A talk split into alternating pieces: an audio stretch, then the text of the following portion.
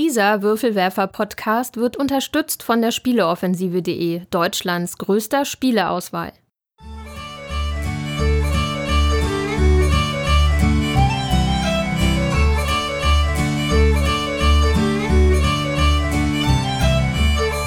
Hallo und herzlich willkommen zur neuen Ausgabe des Großen Wurfs, dem monatlichen Podcast der Würfelwerfer. Wir lieben Spiele und hier sind eure Gastgeber Steffen Rühl, Jutta Wittkavel, Thomas List und Andreas Geiermann.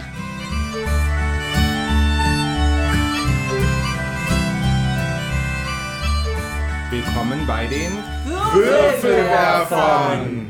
Heute mit zwei Gästen, denn wir haben einer, einerseits den Ben hier und der hat äh, eine große Packung mitgebracht, auf der steht Nemesis. Ja. Ich verrate mal so viel, ist kein Eurogame, wenn ich mir das Cover angucke, ne? Nein, man könnte meinen, dass wir uns hier die Alien Queen noch, noch eingeladen haben als Gast. Ähm, ja, erstmal hallo Ben.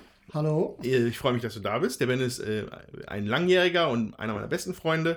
Und äh, wir haben Nemesis schon, schon ein paar Mal gespielt und das wollte ich gerne hier mal auf den Tisch bringen, damit wir das mal betrachten können. Und auch gerade nach zwei Euros mal ein bisschen was. Äh, ja, man sagt, äh, Ameritrash finde ich ja so abwertend. Das ist es ja eigentlich nicht. Das, also, das soll es nicht sein.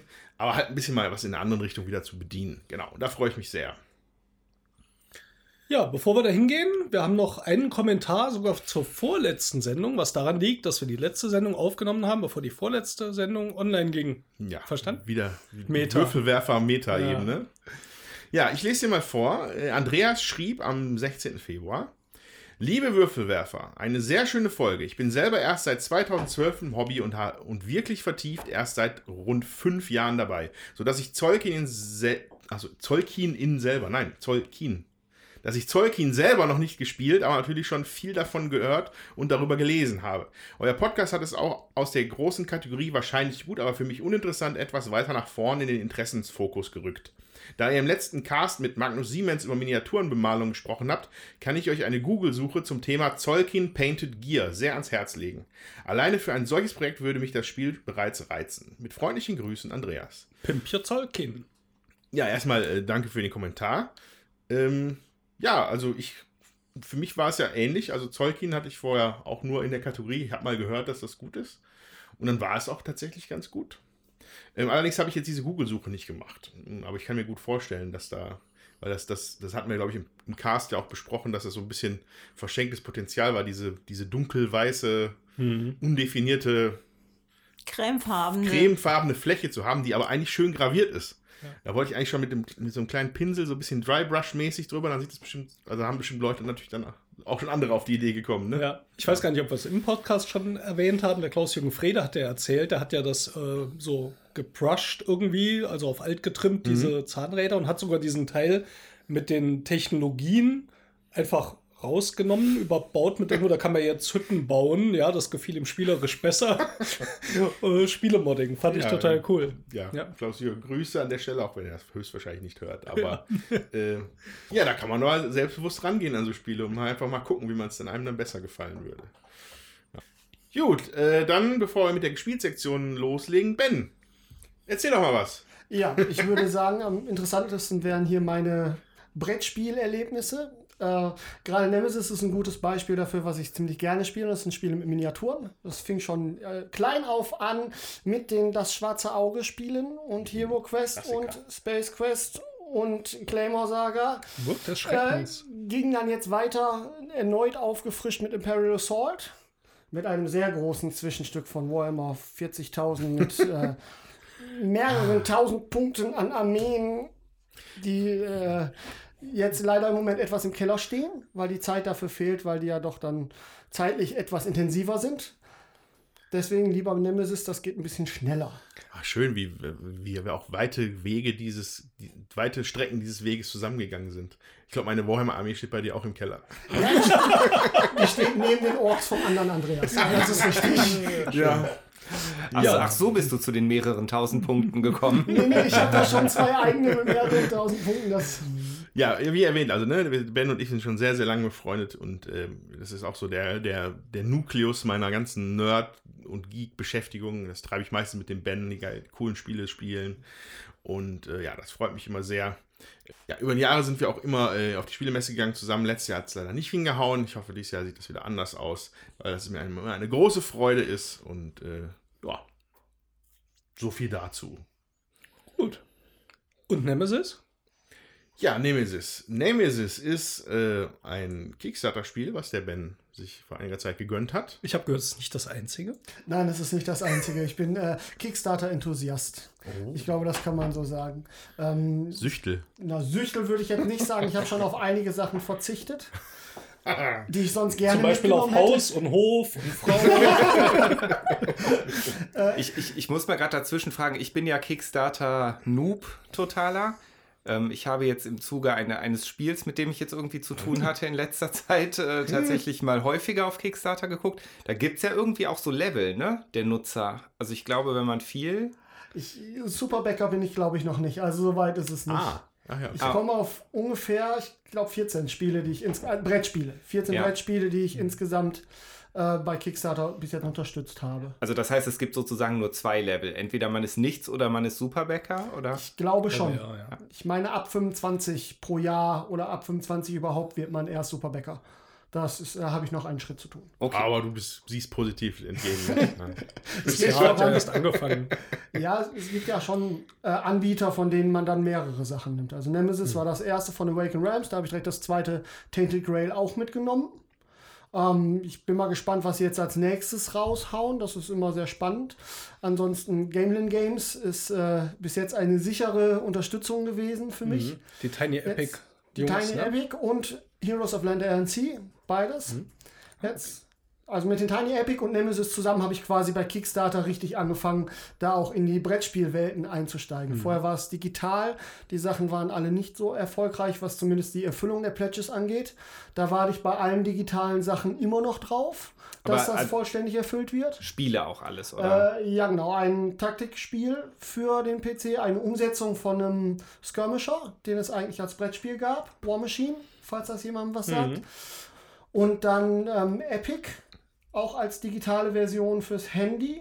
Das ist auch so ein Kartenspiel, geht ein bisschen in die Richtung von Magic. Ähm, und da habe ich auch mitgemacht. Auch beide noch nicht vollständig erfüllt. Bei War Machine gehe ich nicht davon aus, dass das jemals noch mal irgendwas wird, aber Epic, Okay. die arbeiten tatsächlich noch dran. Da scheint nur die Implementierung etwas länger zu dauern Ja. als gewünscht. Ja, und um unseren Zuhörern vielleicht mal zu verdeutlichen, äh, Awaken Realms ist tatsächlich ein Name im Kickstarter-Bereich. Also dieses Nemesis, was jetzt hier vor uns steht, hat halt mal schlanke, das sind das Pfund? Kanadische Pfund? Nee, Slotty? Pfund. Pfund. äh, 3 Millionen Pfund eingenommen und der Nachfolger Tainted Grail hat 4,9 Millionen Pfund eingenommen. Also das ist, das ist eine richtige Hausnummer Awaken Realms. Die äh, machen da einen guten, die haben einen guten Lauf auf Kickstarter, machen natürlich ihre Kampagnen auch sehr schön. Aber zumindest, wenn ich es von Nemesis ableite, machen sie auch schöne Spiele. Insofern. Was kostet dann so ein Nemesis, wenn man das über Kickstarter Das ist eine wirklich gute Frage. Ich glaube, das Grundspiel kostet 90 Euro. Ja. Was für ein Spiel mit Miniaturen, muss ich sagen, jetzt für mich auch preis-leistungstechnisch im ordentlichen Rahmen liegt. Wenn ich mich glaube, Imperial Sword in der Grundbox liegt auch Genau. ungefähr in der Richtung. Star Wars Rebellion sehe ich gerade, die hat, glaube ich, auch ziemlich genau die gleiche Packungsgröße. Ähm, ja, die liegen alle so um 80, 90 Euro. Es halt, Miniaturen machen Spiele teuer. Das muss man tatsächlich auch so sagen. Also Ja. ähm, das sieht man auch. Bei äh, dem Nachfolger Tainted Grail sind es dann die Karten, wo dann irgendwie x hunderte Karten drin sind, ähm, die das dann etwas höher steigen lassen. Aber da kommen noch Erweiterungen und ich glaube insgesamt habe ich 120 oder so ausgegeben für Spiel plus zwei, drei Erweiterungen insgesamt für Nemesis. Heute spielen wir das Grundspiel, nehme ich an. Die Erweiterungen sind noch nicht da. Sind noch nicht da. Also äh, ich kann nur jedem empfehlen, Two-Wave-Shipping zu machen, wenn man das die Wahl hat, damit man das Grundspiel schon mal in den Händen hat und dann lieber die paar Euro mehr fürs Shipping zu bezahlen. Sonst sitzt man da und alle spielen schon das tolle Spiel und man denkt sich, oh mein Gott, wieso ist mein Spiel noch nicht da? Ja. Nicht Und was war jetzt so der Grund, Nemesis zu backen? Ähm, das hatte mehrere Gründe. Also mich hat überzeugt erstmal die Thematik, das fand ich super. Diese Alien-Thematik hat mir gefallen, auch wenn ich jetzt nicht der größte Fan von den Filmen bin. Ähm, die Optik natürlich, die da sehr stark angelegt ist. Miniaturen bin ich, wie gesagt, sehr schnell dabei. Und ähm, was mich sehr überzeugt hat, war die Möglichkeit, das vorher Probe zu spielen auf dem Tabletop Simulator. Ah, cool. Das habe ich dann auch gemacht. Ja, ähm, ich finde, dann können wir gleich nochmal äh, tiefer einsteigen, natürlich in die Alien-Thematik, aber unsere Gespielsektion sollten wir Nein, nicht glaube, Acht der. Tommy hatte noch eine Frage. Ja, also mich hatte jetzt in dem Zusammenhang gerade noch interessiert, es hat aber jetzt nichts eigentlich mit dem Alien-Film oder so zu tun. Da gibt es keine Lizenz oder so. Die haben keine Lizenz, aber es ist schon, wenn man spielt, ich finde schon, das hat sehr viel von dem Alien-Film, nur dass keiner Replay ist. Ja, also, es, also es ist stark inspiriert. Ja, definitiv. Bemalst du die Figuren denn auch oder äh, findest du einfach so Figuren schön? Sagen wir mal ja, aber nein. Also mein Hero Quest ist komplett bemalt. Mein Star Quest ist zum Teil bemalt. Das heißt, du hast 1989 aufgehört. Ja, quasi. äh, ich habe Teile von meinen Warhammer 40k Armeen natürlich auch bemalt. Ich möchte die gerne bemalen. Das ist schon, ich habe auch noch Unmengen an Farben zu Hause, weil ich das eigentlich sehr gerne mache, weil ich das sehr spannend finde. Äh, aber mir fehlt da tatsächlich die Zeit zu. Das ist, ähm, ich habe keine Lust, mich für 20 Minuten dahin zu setzen und drei Striche zu machen, weil ich da für mich den Anspruch habe, dann auch ein gewisses Level zu erreichen. Und das kann ich halt in schnell nicht. Ja. Gut, also würde ich sagen, aber bevor wir noch weiter in die Alien-Thematik einsteigen, würde ich jetzt einfach erstmal zu unserer Gespielsektion schreiten. Ich glaube, sie landen schon, oder?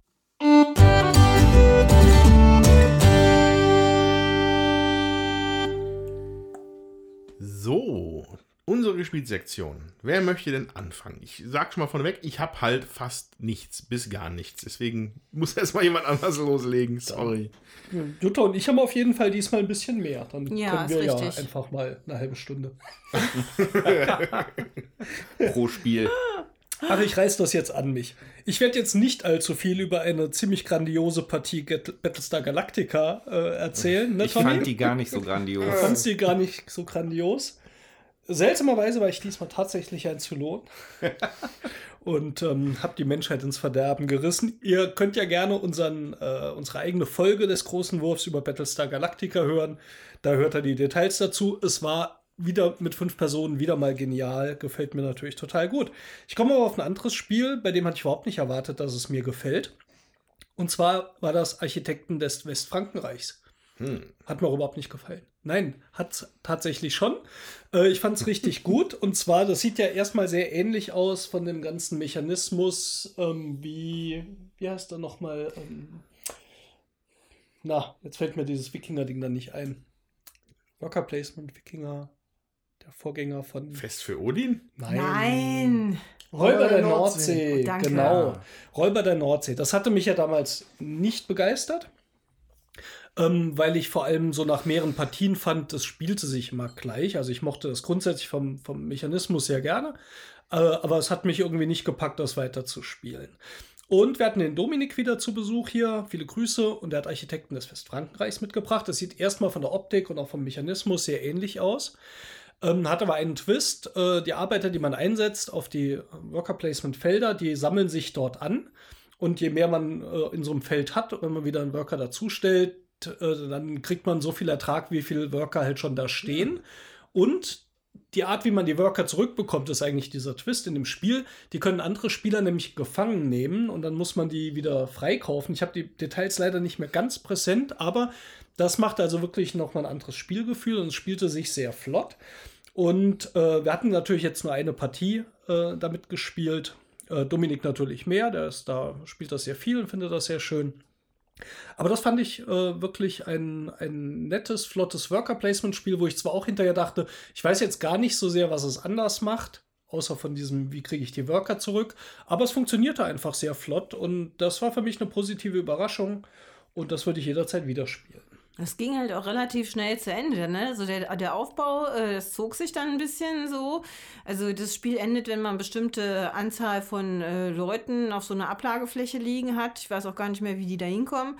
Aber das ging dann zum Schluss halt relativ zügig. Zack, zack, zack war das Spiel zu Ende und ich hätte gerne noch ein, zwei Züge gemacht und das war dann schon nicht mehr möglich, leider. Und da muss man schon noch ein bisschen kalkulieren. Ich habe auch mitgespielt, mir hat das auch gut gefallen. Ich würde aber, also ich kann jetzt keine Empfehlung aussprechen, sag ich mal. Ich würde das dann öfter noch äh, spielen müssen, aber so, ähm, ich hatte nicht das Gefühl, dass es auch langweilig ist, ne? Weil man wirklich, es ist auch so schnell vorbei. Also weiß nicht, wir haben 60 Minuten gespielt und das war schon relativ lange, weil wir es auch noch nicht kannten so. Und äh, der Dominik sagt, der hat auch schon Halbstunden oder Dreiviertelstunden Spiele da gehabt. Dann ist das relativ zackig so. Was mir da im Vergleich zu Räuber der Nordsee gut gefiel, ich fand es relativ schnell ersichtlich, dass man das auf sehr unterschiedliche Arten angehen kann, wie man da gewinnt, mit Personen, Gebäuden und so weiter. Auch wenn ich die Details nicht mehr ganz parat habe. Wir halten euch da mal auf dem Laufen. Ich gehe davon aus, wir werden das vielleicht dann noch ein paar Mal spielen. Dominik pack's wieder ein, bring's wieder mit. Und ähm, ja, dann vielleicht hört er dann noch mal davon. Hört sich auf jeden Fall dadurch, dass diesen einen Kernsatz, das ist ja noch die Essenz, die wir noch bei Rajas, also die ich ja daraus gezogen hatte, ist, dass ich bei Worker Placements gerne verschiedene Sachen machen kann, anstatt nur alle eine gleich, also nur möglichst gut.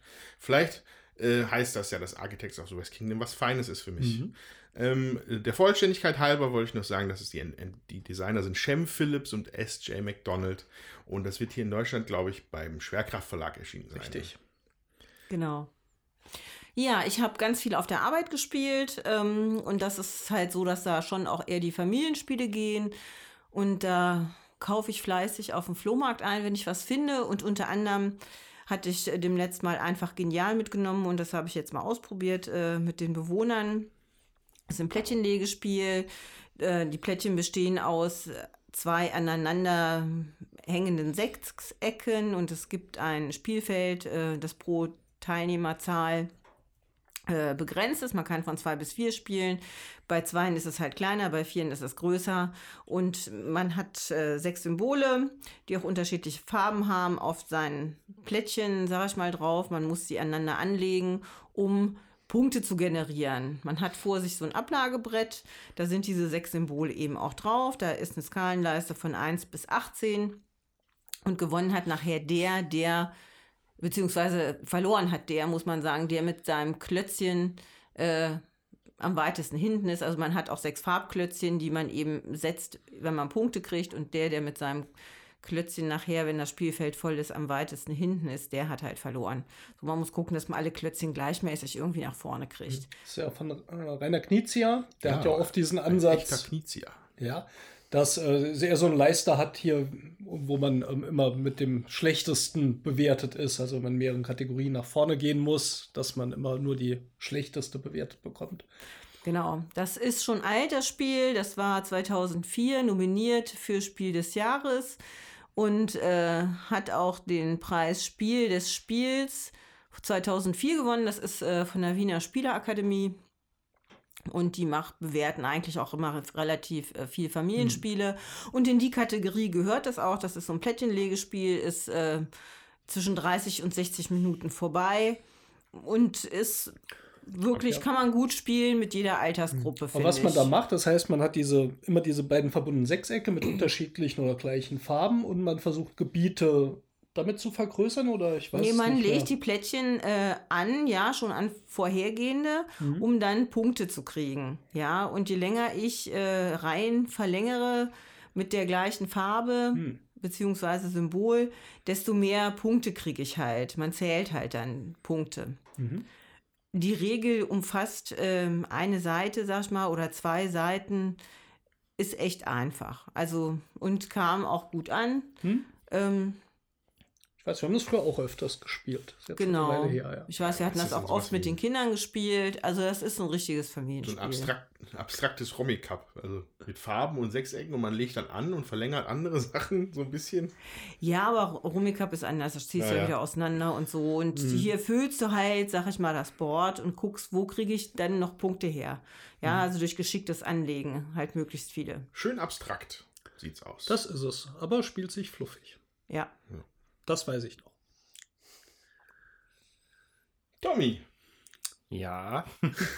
Also mir geht es ein bisschen ähnlich wie Andreas. Ich habe nämlich auch zumindest nichts Neues gespielt. Ähm, wo ich vielleicht ein Update geben könnte, wäre, also was heißt Update? Das kam jetzt ewig nicht mehr auf den Tisch, aber ich habe mit dem Julian angefangen, das Herr der Ringe Living Card Game zu spielen. Ähm, und da ja, sind wir jetzt einfach mal wirklich mit der Kampagne gestartet, haben das Grundspiel jetzt schon durch und sind jetzt bei ja, dieser, die, diesem Düsterwald-Story-Zyklus oder wie auch immer und haben im Moment sehr viel Spaß an dem Spiel. Ja. Ist eigentlich immer spannend. Ja, ich, ich weißt, habe auch schon vorsichtig zu dir rüber geguckt, ja.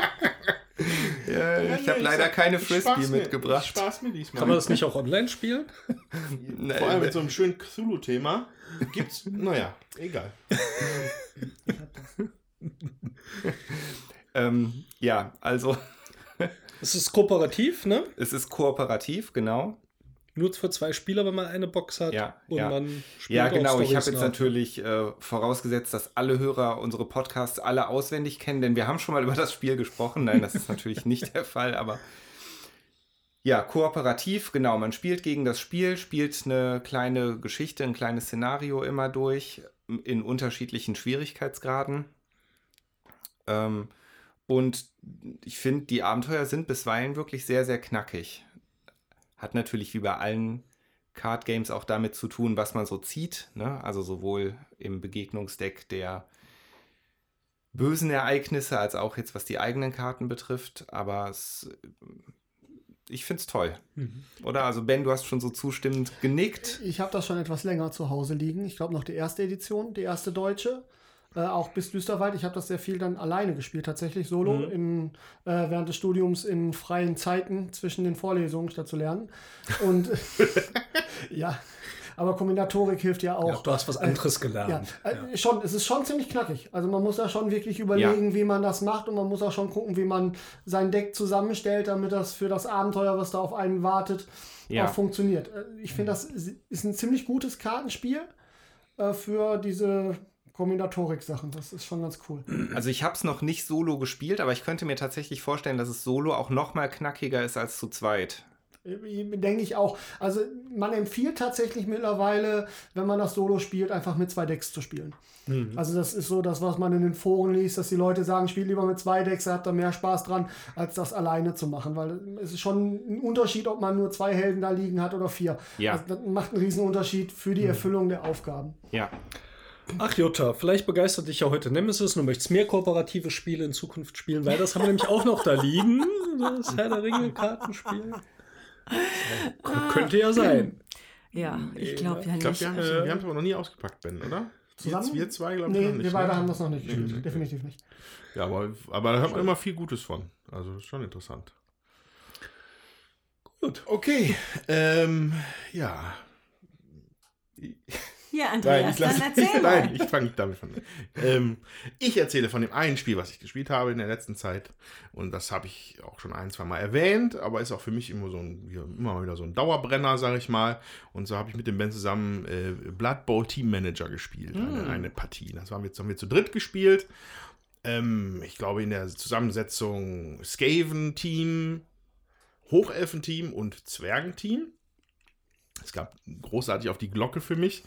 Ähm, was aber nichts daran ändert, dass dieses Spiel trotzdem weiterhin cool ist. Also nochmal eine kleine, kleine Zusammenfassung. Äh, Blood Bowl Team Manager ist, sagen wir mal, so eine abstrahierte Version von dem Blood Bowl Tabletop-Spiel, wo man halt mit Fantasy-Teams, also in, sagen wir mal im Fantasy-Setting, im Warhammer Fantasy-Setting angesiedelten Football-Teams eine Partie Football gegeneinander spielt. Dann zieht man seine Miniaturen und man mhm. trägt den Ball übers Feld und nach grob angelegten, wie bei den Football-Regeln, muss man halt einen Touchdown schaffen. Allerdings bedeutet halt auch Blood Bowl, dass man dabei mal einen Feuerball werfen kann und so. Und der Team Manager ist eine kartenbasierte Version davon. Und zwar, also spring gerne ein, wenn ich irgendwie, wenn ich da Quatsch erzähle, aber ich glaube, es simuliert eher so nicht eine Partie, sondern wie so eine Saison ein bisschen. Mhm. Ne? Ja, ist immer eine Saison. So, also du, das, du hast so ein, so ein Saisondeck, das besteht aus normalen also wie sagen, normalen Spielen, quasi wie so, so Ereignisse Ligabetrieb. Genau, also nennt dieser, dieser Stapel. Und da sind halt diese Turniere noch bei. Also du hast halt Bowls und normale Spieltage. Ja, die Turniere sind extra. Du hast immer x Spieltage plus ein entweder besonderes Ereignis oder einen Bowl. Du hast ja, immer, so. du hast immer ja, ja. drei, vier Spielereignisse, je nachdem wie viele Spieler sind, an die du deine Karten anlegen kannst. Genau, und du genau, hast genau. immer entweder ein äh, Turnier, wo du mitmachen kannst, oder ein übergeordnetes einen übergeordneten Effekt. Ja, ja, stimmt. So, und das, und das läuft dann insofern ab, dass halt in der Mitte diese, diese Events liegen und die, die haben zwei Seiten, einmal oben und unten quasi an der Karte. Und äh, da kann man dann seine Spieler, die man auf der Hand hat, dran anlegen. Die haben dann Stärken, Stärken, Stärkewerte, ähnlich denen angelehnt ans, ans Spiel. Also dann hast du mal halt die Die Elfen sind halt eher ein bisschen zerbrechlich, dafür haben sie mehr so Finessen, Techniken. Wenn du dann den großen äh, äh, End oder den, den Minotaurus aufs Feld stellst, der haut halt alle um. Ähm, genauso kannst du, haben sie es halt schön gemacht mit, wenn du Chaos-Sachen, also von der Chaos-Fraktion, welche dabei hast, die fangen mal an zu schummeln und dann kommen da so Schummelmarker noch mit ins Spiel, die das ein bisschen un, un, unwegsamer machen. Und die zwei Leute streiten sich halt immer um diese, diese Highlights und wer dann im Endeffekt da die höhere Stärke hat, angelegt, nachdem alle durch sind, also es geht drei um und jeder legt immer eine Karte an, äh, der bekommt dann da Siegpunkte. Also in, in Form von Fans. Ähm, das ist die Währung, nach der man halt am Ende gewinnt. Ähm, aber darüber hinaus gibt es natürlich noch viele andere tolle Sachen, die spannend sind. Also du kannst äh, Team-Upgrades bekommen über gewonnene Events, auch durch verlorene Events tatsächlich, wenn du zumindest daran teilgenommen hast. Mhm. Ne? Also das ist mal aufgeteilt auf den Karten. Und das er ermöglicht dir halt noch zusätzliche Aktionen. Es gibt ein Team, wie heißt das? Also das, das sind die... Teamverbesserungen, es gibt, wie heißen sie denn jetzt? Es gibt noch Verbesserungen für jedes Team. Ja, die richtig, die, die, richtig starken quasi genau. sozusagen. Genau. Die sind halt für, jede, für, jedes, für jedes Team einzeln nochmal speziell. Mhm. Ähm, wir reden hier tatsächlich von wie vielen Teams? Zwölf oder so? Zehn? Insgesamt, die in, der, in, diesem, in diesem Set drin sind. Es gab, glaube ich, ein Basisspiel und zwei Erweiterungen dafür. Ja, zwölf müssten es sein. Ne? Also wirklich ja. alles schön abgedeckt, was man so kennt. Und die haben das auch schön ausgestaltet mit diesen teamspezifischen Sachen, die dann halt noch dazu kommen. Beispiel wäre zum Beispiel, die Skaven bekommen so eine Spezialfähigkeit, wo die, glaube ich, dann noch auf den Feldern hin und her fitschen können. Ne? Ja, oder die dürfen sich ihre Fuschmarker ansehen und können dann versuchen, da nochmal zu optimieren, weil die durchaus auch negative Effekte haben können.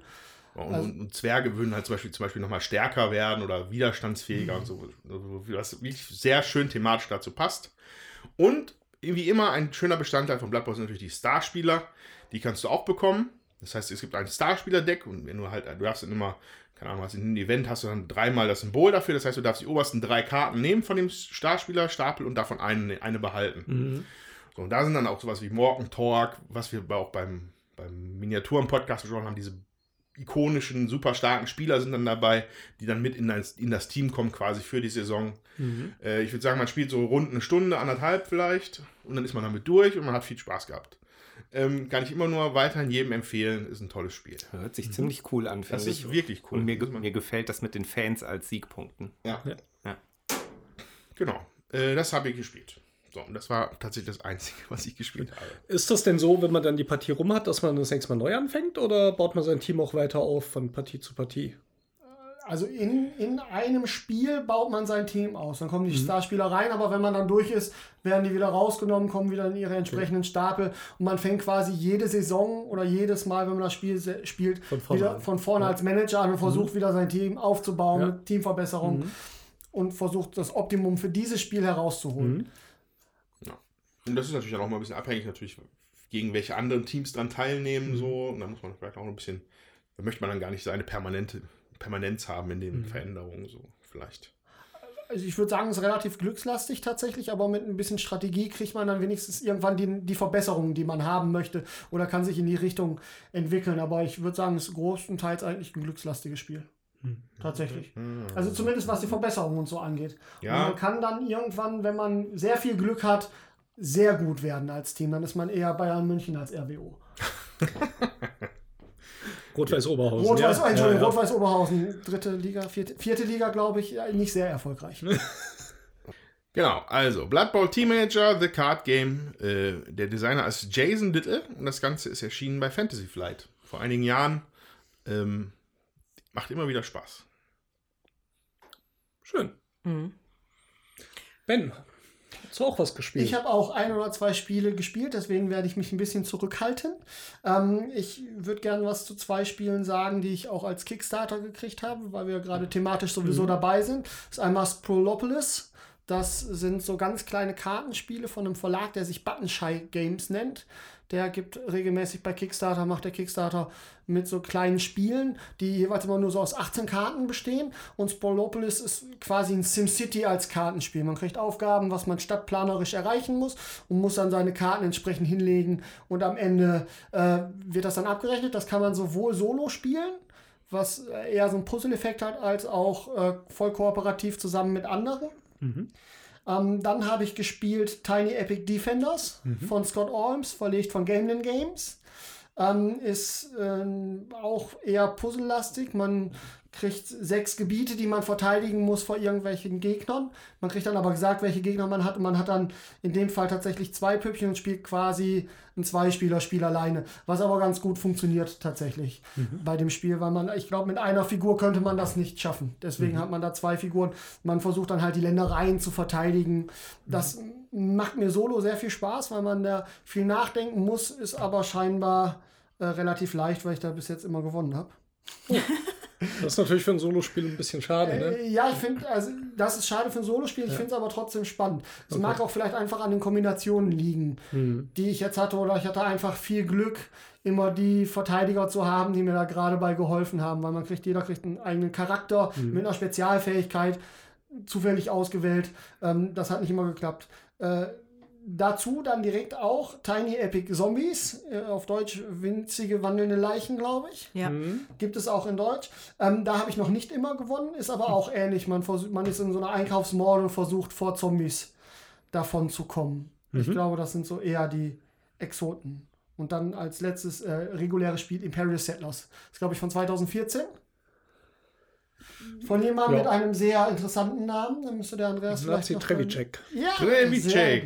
Ich weiß nicht, ob ich es richtig ausspreche, ja, aber so spreche ich es aus. Ja. Das dürfte passen. ähm, Habe ich mir nämlich jetzt gerade gebraucht gekauft, weil ich das auch unbedingt mal spielen wollte. Jetzt bin ich gespannt, verreiß es ich, nicht. Ich, ich, kann das für zwei Personen wirklich sehr empfehlen. Es hat mir unglaublich viel Spaß gemacht. Ich bin aber auch jemand, der das mag, sich so eine Mechanik aufzubauen, mhm. wo man sich dann unter Seiten dann mit der einen Aktion da nochmal produziert, womit man dann eine andere Aktion auslösen kann, um dann was Neues zu bauen. Ich mag sowas sehr gerne. Mhm. Äh, ich habe das sowohl mit meinem Sohn gespielt, der ist neun, der ist aber auch schon leid geplagt, was Spiele angeht. Also ich würde das normalerweise Voll.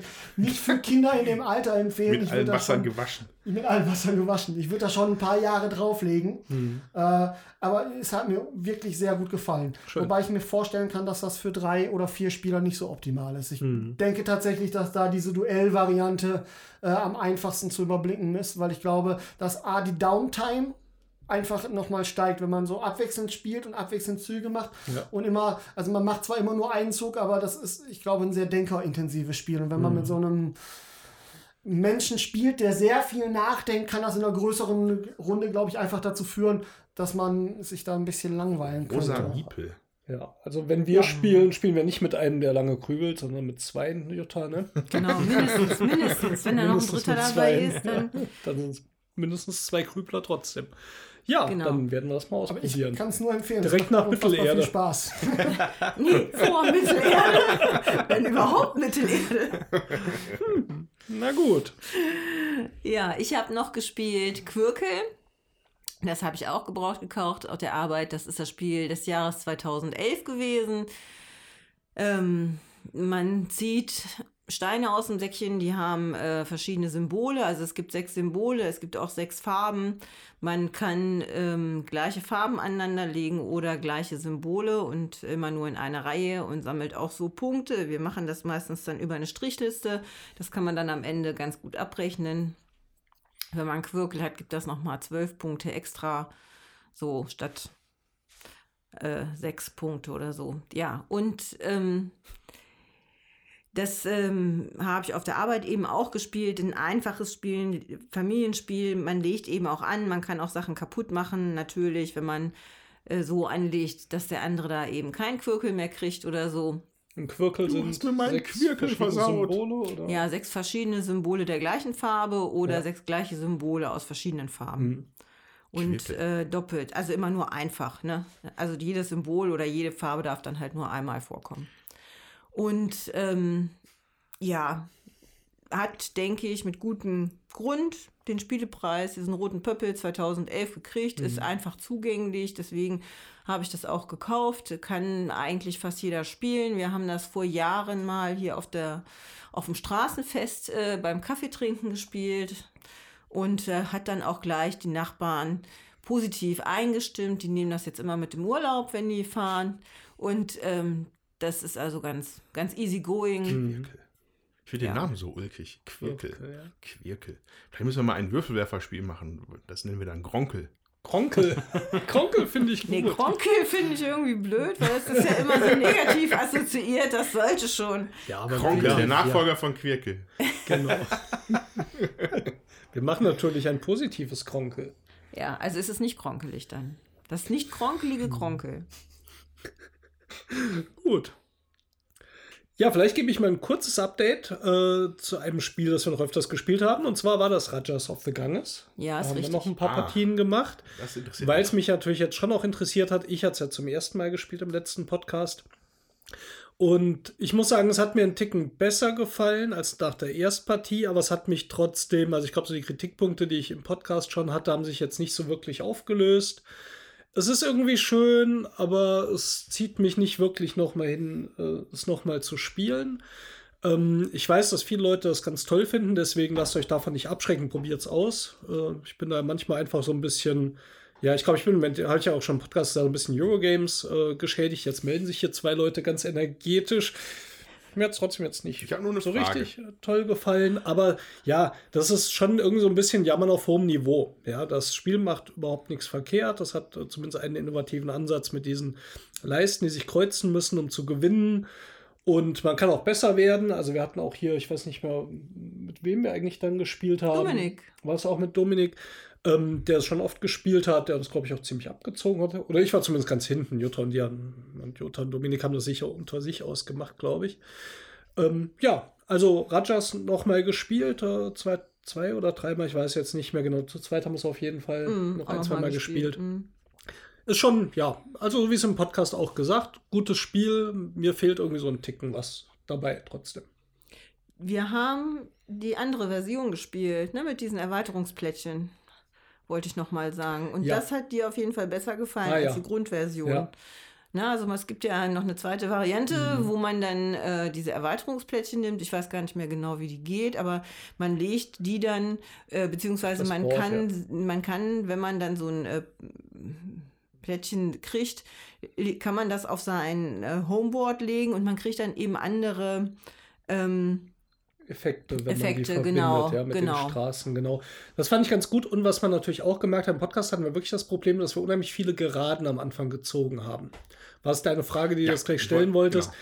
Und ähm, ich finde, das ist immer noch anfällig für, je nachdem, wie die Stapel dann auftauchen, aber das lief besser. Und das kann natürlich im Spiel äh, einen großen Unterschied machen, wenn du diese Kurven nicht kriegst, um die Punkte auf deinem Board zu verbinden. Ähm, das war in dem Fall nicht so. Das lief im Podcast halt dann schlechter, als es sonst läuft. Also das passiert dann nicht immer. Trotzdem hast du natürlich noch dieses Problem, kriegst du diese Teile, die da kommen. Ähm, mir ist das ein bisschen zu, soll man sagen, zu ärgerlich, dass immer Teile sind. Dann nimmt es natürlich jemand weg. Wenn jetzt zum Beispiel die Kurven mal eng sind, dann nimmt natürlich auch der nächste erstmal eine Kurve. Oder wenn eine Gerade eng ist, vielleicht dann auch die Gerade. Und ich habe da keinen Bock, äh, wenn ich sowas schon ein bisschen taktisch strategisch aufbauen will, dass es da so einen Punkt gibt, wo ich so das Gefühl habe, ich komme trotzdem nicht an die Sachen, die ich jetzt eigentlich brauche, die ich machen will. Und gerade dieser, diese Marktauslage mit diesen Straßen und den Märkten da drauf, die funktioniert für mich nicht so richtig toll. So, die, die stört mich nach wie vor, auch wenn es, wie gesagt besser lief als bei unserem Podcast. Und wir waren jetzt äh, dann auch häufig zu zweit oder zu dritt, das muss man natürlich auch noch mal sagen. Das ist dann, ähm, also da wird einem nicht so schnell was weggeschnappt als wie zu viert. Ne? Zu viert bist ja schon, da merkt man einfach, dass, Ja. ähm, dass da viel Glück drin ist, ob du das, was du dir da hingelegt hast, ob du das überhaupt noch kriegst. Ähm, und im Spiel zu zweit und zu dritt äh, ist es eben nicht so. Ne? Da hast du dann einfach mehr Chance, dass du vielleicht auch das, die Plättchen kriegst, äh, die du halt auch brauchst, weil die Wahrscheinlichkeit, dass der andere das würfelt, halt relativ äh, gering ist. Ne? So, das, äh, und das ist beim Viererspiel natürlich, sind zwei Leute mehr da. Das macht sich schon bemerkbar. Mir gefällt, muss ich sagen, am besten zu dritt. Ja, würde ich auch unterschreiben. Es gewinnt mit nicht vier Spielern. Gut, wollte ich eigentlich nur kurz erwähnen, jetzt ist es doch ein bisschen länger geworden, deswegen. Die alten. Rajas. I'm out of order. Oh, okay, also dann sage ich dir, was du gespielt hast. Wir haben nämlich Plokus Ah, zusammen ja. gespielt. Ja, ja, richtig, Und genau. Plokus haben wir vielleicht. Ach, jetzt willst du doch, ja? Dann leg mal los. Ja. Ich glaube, da haben wir auch schon mal im Podcast drüber Kann sein, aber gesprochen. das, das ist schon ja. so lange her, da können wir auf jeden Fall noch mal äh, kurz erwähnen, worum es geht. Ja. Worum geht's denn da, Tommy? Worum geht's denn da? Also, man hat eine Menge Teile vor sich liegen, die sind sehr Tetris-artig, sage ich jetzt einfach mal. Damit können die meisten sicherlich was anfangen. Jeder Spieler startet in einer Ecke und dann darf man die Teile immer folgendermaßen anlegen, nämlich an die Ecke eines bereits ausliegenden Teils. Seine eigenen Seiner Farbe. eigenen Farbe, genau.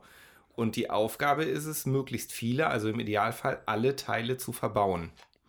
Dann Da- die Spielfläche, muss man vielleicht kurz sagen, ist eben auch in Vierecke unter, genau. Quadrate unterteilt, äh, in die diese Tetris-Teile dann auch reinpassen. Und ja, Genau, und ähm, klar, am Anfang fängt jeder in seiner Ecke an, da hat man noch schön viel Platz, aber dadurch, dass man quasi gezwungen ist, sich irgendwie in Richtung Mitte zu bewegen, kommt man sich dann halt doch recht bald ins Gehege mhm. Und dann wird es interessant, eng und interessant. Mhm. Ja, und Ja. das war jetzt das zweite Mal, dass ich das gespielt habe. Beim ersten Mal hatte ich, glaube ich, überhaupt gar keinen Durchblick, einfach mal drauf losgebaut. Diesmal fand ich es ein bisschen einleuchtender. Also ich habe mich auf jeden Fall, hatte das Gefühl, dass ich mich mehr darum bemühen konnte, sinnvolle Züge zu machen. Ähm, ja, ich war trotzdem, glaube ich, als Zweiter draußen, wenn ich mich nicht irre. Was aber auch gar nicht schlimm war, weil die Punktwertung am Schluss ist halt quasi wie viele ja, Aus Felder wie vielen man Feldern bestehen deine übrigen Genau, genau. Teils, ja. Genau. Mhm. Also wie viele Felder man sozusagen noch übrig hat an Ja. Teils. Ja, ich erinnere mich auch dunkel, dass wir das, glaube ich, vor bestimmt anderthalb Jahren, vielleicht sogar zwei Jahren, das war noch zu der Anfangszeit, Mhm. da haben wir das mal drüben Genau. mittendrin mal gespielt, eine Runde. Äh, das, das fand ich eigentlich witzig. Mhm. Hat mir gut Ja. gefallen. Ähm, der Designer ist Bernhard Tavitian. Tavitian? Tavitian? Tavitian. Ähm, und erschienen ist es bei Mattel. Genau, Das einer ja. der, also es ist eher ein breit angelegtes Ja. Spiel. Äh, hat, glaube ich, auch schon viele Fortsetzungen und Alternativen hervorgebracht. Mhm. So ein Klassiker. Ja, haben wir auch schon relativ lange. Hatten wir damals gekauft äh, als Familienspiel auch. Da war die Liv 5. Die hat uns regelmäßig abgezockt, weil sie es einfach gut geblickt hat. Also ähm, kann man wirklich gut auch mit jüngeren Kindern schon spielen, schon im Vorschulalter, sage ich jetzt mal. Muss man natürlich ein bisschen ähm, vielleicht auch noch helfen, aber ähm, ja, also das, das schult zumindest mal das Auge, wo ist Platz, wo sind Lücken und ähm, die Kinder haben auch Spaß an diesen bunten Plastikteilen. Es ist vielleicht ein Nachteil, dass aus Plastik ist, aber fühlt sich schön an und ist Ja. auch äh, schnell erklärt, schnell gespielt, dauert 20 Minuten, halbe Stunde. Das schaffen die Ja. dann auch im Vorschulalter schon mal. Aber die Haptik finde ich trotz des Plastiks wirklich gut. Also ich finde es, äh, in dem Fall stört mich das Plastik nicht bei dem Spiel. Das fühlt sich gut an. Ähm, was halt wirklich lustig ist, ist diese relativ simple Anlegeregel und das ist auch fast die einzige Regel, die es gibt. Ja, ich muss benachbart zu meinen Steinen, die sich aber nur über Eck berühren dürfen, anlegen. An andere Steine anderer Farbe darf ich mich auch mit einer Kante dranlegen. Das ist dann auch diese Strategie. Und man versucht eben, die anderen Spieler äh, auszuschließen aus bestimmten Gebieten, indem man diesen Weg dahin zubaut. Aber dadurch, dass man über Eck anbauen kann und die auch, gibt es immer diese Stellen, wo man halt Ja. durchwitscht, ja, weil ich ja über Eck anlege, dann kann der Ja. andere natürlich auch über Eck an dieser Stelle durchbrechen. Und deswegen legt man wieder Steine dahinter, damit Seiten da nicht hinpassen.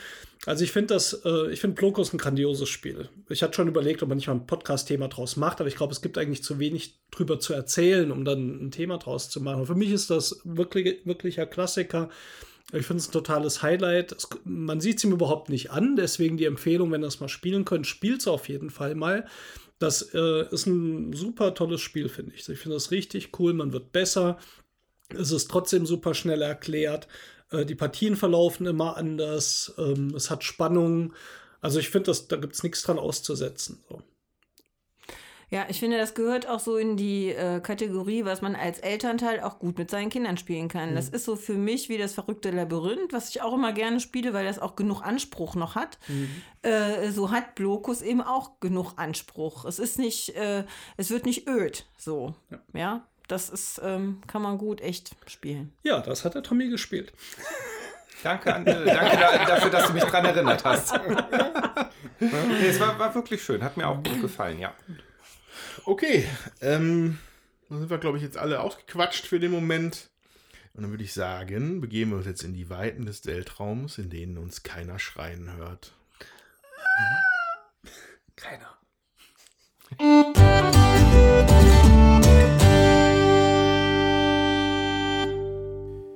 So, liebe Zuhörer, wir haben jetzt mal, ähm, ähnlich wie wir es schon bei Rajas beim letzten Mal getrieben haben, äh, einfach mal das Spiel schon mal vor uns aufgebaut, damit wir es uns schon mal angucken können. Ähm, also für Ben und mich ist es natürlich jetzt nichts Neues, für den Rest der Truppe auf jeden Fall. Äh, deswegen werden wir jetzt ein bisschen so über die Eindrücke sprechen und äh, ja, aber vorneweg mal die Frage, wer mag denn hier Alien, den Film? Ich, ich, ich, ich. ich. Britta findet ihn zu langweilig. Ja, also ich bin dann irgendwann. Sie guckt aber auch nur die erste gegangen. Hälfte, die ist natürlich auch sehr geruhsam. Da so rumfliegen und Das war sitzen. mir zu langweilig. Da habe ich gedacht, mein Gott, nee. Und auf ich einmal platzt dann da der Alien aus ja dem Typen gesehen, raus und da war so, schon. ne? Ah, okay. Also Naja. das, ne, ich fand irgendwie, wir haben- wollten den gucken, weil wir haben den ge geguckt, der Steffen, der, äh, ich und Liv. Und äh, ja, Liv ist auch bis zum Schluss geblieben und mir war es irgendwie nach 50 Minuten, es war immer noch nichts passiert, da habe ich gedacht, boah, nee, da brauche ich jetzt nicht. Ich war müde, bin ich ins Bett gegangen. Das ist Also halt das auch einfach ein Film aus den 70ern, 79. 79. Und der lässt sich am Anfang Zeit. Also vielleicht kurz die Geschichte. Es gibt eben Leute, die durchs Weltall reisen, äh, beruflicher Natur einfach. Ja, ich glaube, ja, genau. die- Nostromo ist, glaube ich, irgendwie sowas wie so ein, wie so ein Mineralschiffer oder sowas. Ja, so ein genau. Transporter, Frachterding. Transporter, ja. Ja, ja. Und ähm, man sieht halt am Anfang unheimlich viel einfach, wie die Leute an Bord sind, wie die miteinander umgehen, wie die zusammen frühstücken. Das ist einfach so Alltag. Also wird heute vermutlich auch keiner mehr so einen Film anfangen. Ja, sie erhalten dann einen Notruf und sie entscheiden sich da nachzuschauen, landen auf dem Planeten, finden da irgendwelche seltsamen Schnodderigen Eier. Eier und so. Und ja, die Geschichte ist, äh, einer hat sich infiziert äh, davon äh, und trägt also quasi in seinem Körper so ein Alien-Embryo, das dann natürlich auch irgendwann in einer spektakulären Szene für 1979er Verhältnisse aus ihm herausbricht. Genau, und Heute sieht er hat so ein bisschen nach Muppets aus. Und danach hat er so einen Hut auf und so einen Stock und tanzt, ne? Das ist, jetzt der falsche ein Film. anderer Film. Achso, okay, Entschuldigung. Ja, und dann ist dieses Alien an Bord, das sich halt als äh, super harte Bedrohung rausstellt. Es ist alles düster, es ist alles dunkel und einer nach den anderen macht den Abgang. Und äh, ich denke, du das natürlich 1979 mega- muss man jetzt nicht viel spoilern. Wer es bis jetzt nicht gesehen hat, wird es Spoiler. vermutlich auch nicht mehr gucken in 2019. Vielleicht aber auch deswegen, ähm, naja, vielleicht jetzt, wenn wir hier über das Spiel sprechen, vielleicht guckt es ja doch jemand. Ja, ich mag den Film, weil er so geruhsam ist, weil er dann spannend wird und weil dieses Alien natürlich eine super coole Figur an sich ist, ja, die man erstmal die meiste Zeit ja gar nicht sieht. Und äh, wenn man da mal was sieht, ist das schon eher kurz und ungewöhnlich. Ja. Ja, äh, für mich schon irgendwie ein Klassiker der Film. Ich mag ihn gerne. Ich kann aber auch verstehen, wenn man ihn jetzt vielleicht nicht so super spannend findet. Früher war das ja damals auch der Horrorfilm schlechthin. Als dann Liv gesagt hat, sie möchte mal was Spannendes sehen, sie wäre jetzt fast 16, äh, hab ich gedacht so, ja, vielleicht so Alien. Und äh, ja, ehrlich gesagt, heute kann man Kinder damit nicht mehr erschrecken. Da muss man dann Obwohl, ich fand es am Ende schon auch Muss spannend, man aber es Alien ist 2 nehmen mit mehr Geballer und Space ja, Marines. das kann sein. Ja. Aber ja, ich gucke ihn natürlich jetzt so, betrachte den Film eher so aus der Erinnerung, wie ich ihn damals Ja. gesehen habe. Und äh, ja, fand ich immer sehr spannend. Ja, also für mich ist es auch auf jeden Fall ein Klassiker. Ähm, und vieles, finde ich, also was, was, was ich jetzt gerade so gesagt habe, was den Film ausgemacht hat, das sieht man jetzt eigentlich, finde ich, auch schon hier auf dem Tisch. Also wir sehen hier so ein, so Es ein ist dunkel. ziemlich finsteres Spielbrett mit, äh, mit, mit, mit, mit sechseckigen Plättchen drauf. Sechseckig? Ja. Ja. Und daneben noch eine ganze Reihe an Modellen, die da auch schon auf uns lauern. Und da hast du natürlich, dann siehst du natürlich auch schon wieder ganz klar so die Alien-Inspiration ein bisschen. Äh, also man sieht hier wirklich, also das ist schon wirklich große Miniaturen mit, mit ganz viel Zähnen und Krallen und, Schnörkel und, und Schnörkeln und fiesen Dingen. Mm, Ja. Ja. Also die Miniaturen sind wirklich ziemlich, ziemlich cool. Ich muss sagen, den ganzen äh, Giga oder wie man ihn ausspricht, Look, der hat sich ja ziemlich für mich totgelaufen. Also Giga hat diese Aliens entworfen. HR Giga. ne? HR Giga, genau. glaube ich, ein Schweizer, äh, wenn ich mich nicht täusche.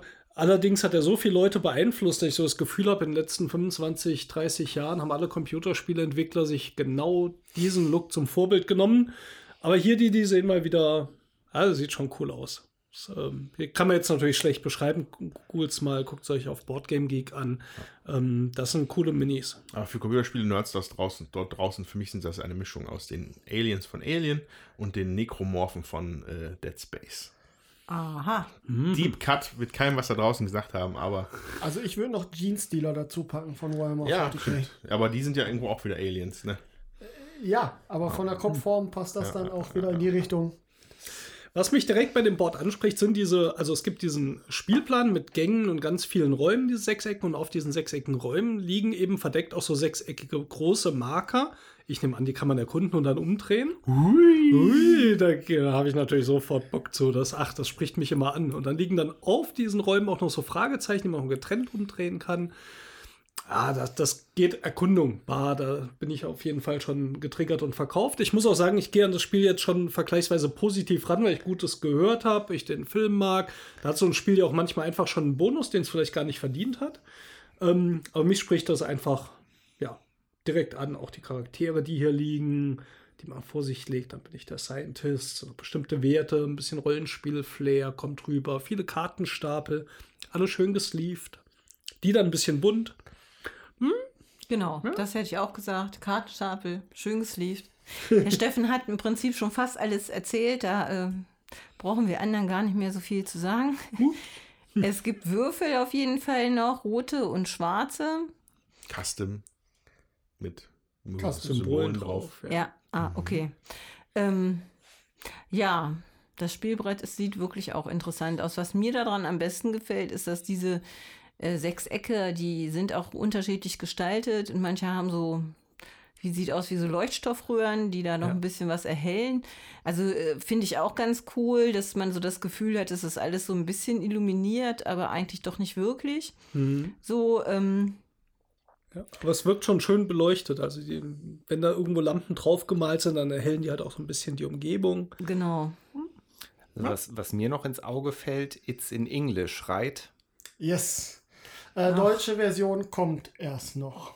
Ist aber tatsächlich, also von der Sprachbarriere so gering, würde ich behaupten, dass das ähm, mit einem einfachsten Schulenglisch eigentlich locker zu spielen ist. Also ich hatte, ich habe das schon mit ähm, meinem Schwager gespielt, der ist Franzose. Der hatte da auch keine Probleme mit, obwohl das Englische da auch nicht unbedingt immer sein größter Favorit ist. Mit meinem Sohn würde ich jetzt noch ein bisschen warten, aber der macht auch Grundschulenglisch.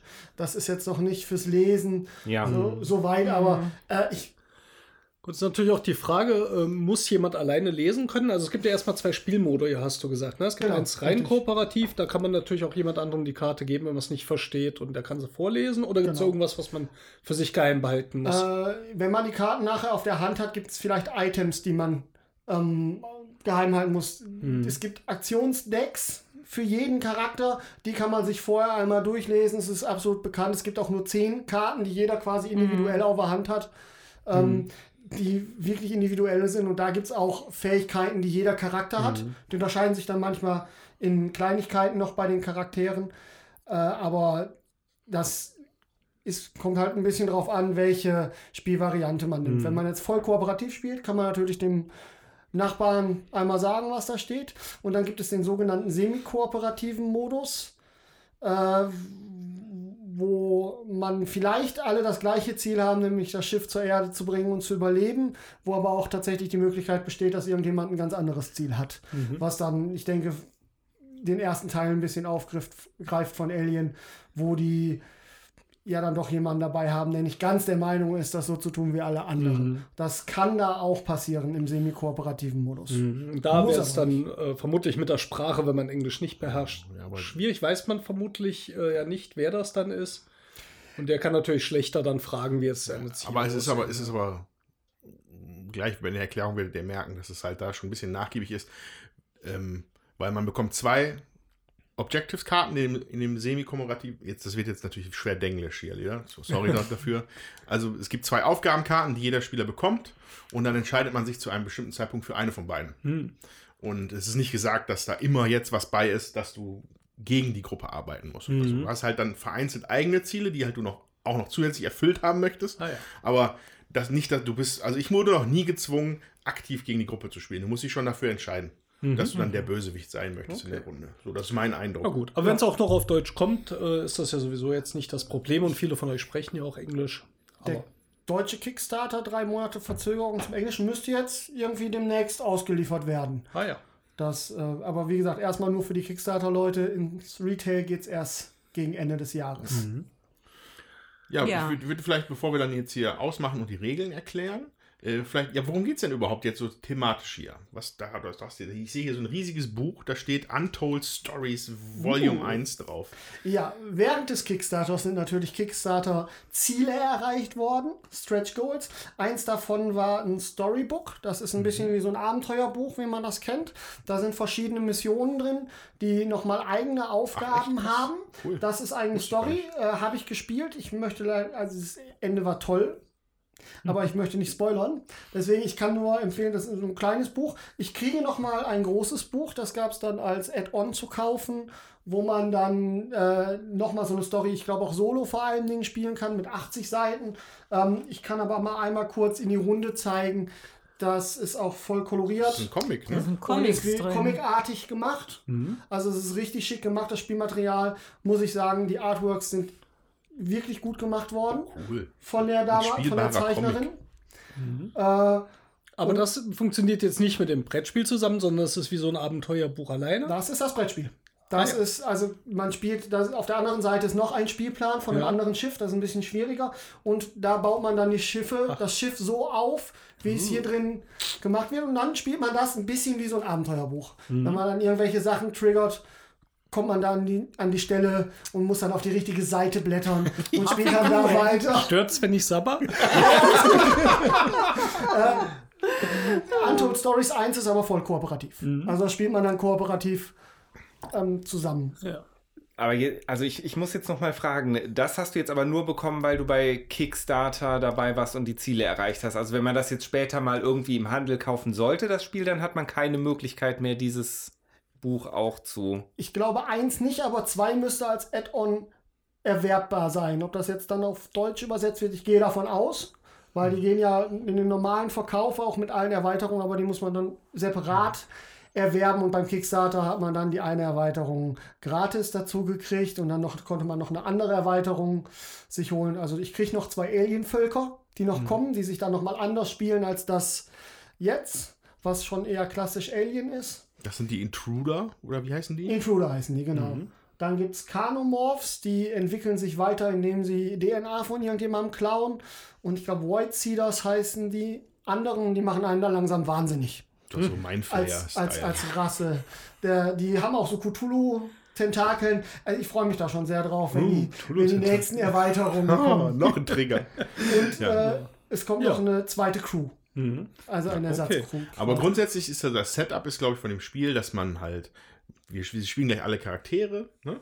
Von, also es gibt die Crew besteht, es gibt sechs Charaktere in diesem Spiel. Das Spiel ist jetzt maximal fünf spielbar, was daran liegt, dass immer einer schon tot ist am Anfang. Der auch schon in der Mitte liegt. Der liegt da schon und Da da, da setzt das Spiel an, dass du auf dem Kälteschlaf erwachst und du siehst, dass dein Crewmitglied tot ist und ja, und dann entwickelt sich alles weitere daraus. Und du hast gesagt, das Ziel ist, zur Erde zu kommen, das heißt, eine bestimmte Anzahl Runden zu überleben? Oder? Äh, ja, wenn ihr einmal drauf guckt, hier auf der unten Seite, auf der unteren Seite seht ihr zwei so Leisten. Die rechte längere Leiste ist quasi die Leiste bis zum Hypersprung. Wenn wir einmal dann ganz hinten am Ende gekommen sind, springt das Schiff auf jeden Fall in das eingestellte Ziel, wo man die Koordinaten für einstellen Ah. Genau, also ich, ich glaube, das, das würde jetzt an, Okay. für das Preview jetzt zu weit einsteigen. ja. Das würden wir, glaube ich, nachher nochmal Ja. im, im Detail Ja, besprechen. Also ich verstehe noch gar nicht, wo das Problem ist. Also ich meine, warum sollten wir das nicht schaffen? Was soll da schon Schlimmes Ja, passieren? What can possibly go wrong? Also ich, ich weiß nicht, ich glaube, ich sag mal einmal kurz von all den Spielen, ich habe so eine 30-prozentige Überlebenswahrscheinlichkeit bis jetzt gehabt bei diesem Spiel und bin entsprechend oft gestorben. Sowohl in der Solo-Variante als auch in der vollkooperativen oder in der semi-kooperativen Variante. Ich habe noch nicht oft gewonnen. Wie häufig hast du schon gespielt? Ähm, ich habe jetzt getrackt bei äh, meinem Tracker zehn Spiele drauf, habe aber davor, bevor ich mir den überhaupt irgendwann mal runtergeladen habe, ich glaube auch noch mal so zwei, drei Spiele. Also ich bin schon so 12, 13 Spiele habe ich schon locker gemacht. Äh, inklusive der ersten Version, die ein bisschen anders vom Rundenablauf war. Die haben das nämlich tatsächlich, da muss man ein großes Lob an den Waken Rams an der Stelle, die haben das während des Kickstarters aufgrund des Feedbacks von den Leuten nochmal massiv verbessern können, äh, was die Downtime von den einzelnen Spielern angeht. Die haben die, die Rund, den Rundenablauf einfach nochmal optimiert. Das äh, Chapeau. Das haben die wirklich gut gemacht. Aber vom Kernspielprinzip hat sich da jetzt nichts dran geändert. Ja. Ähm, Ja, nee, und ich bin mit, ich glaube, mit einer Vor-Kickstarter-Runde, die wir online gespielt haben, und ich glaube drei weiteren, bin ich so auch dann im Bereich, dass ich habe es jetzt schon einige Male gespielt. Dann würde ich das jetzt auch gerne machen. Sehr gut. Dann hören wir uns äh, später. Tschüss.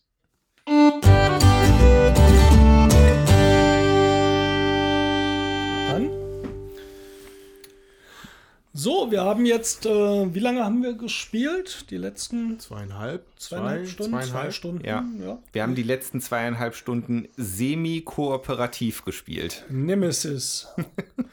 ja, und am Schluss, der Tommy hat mal wieder gewonnen. Ne?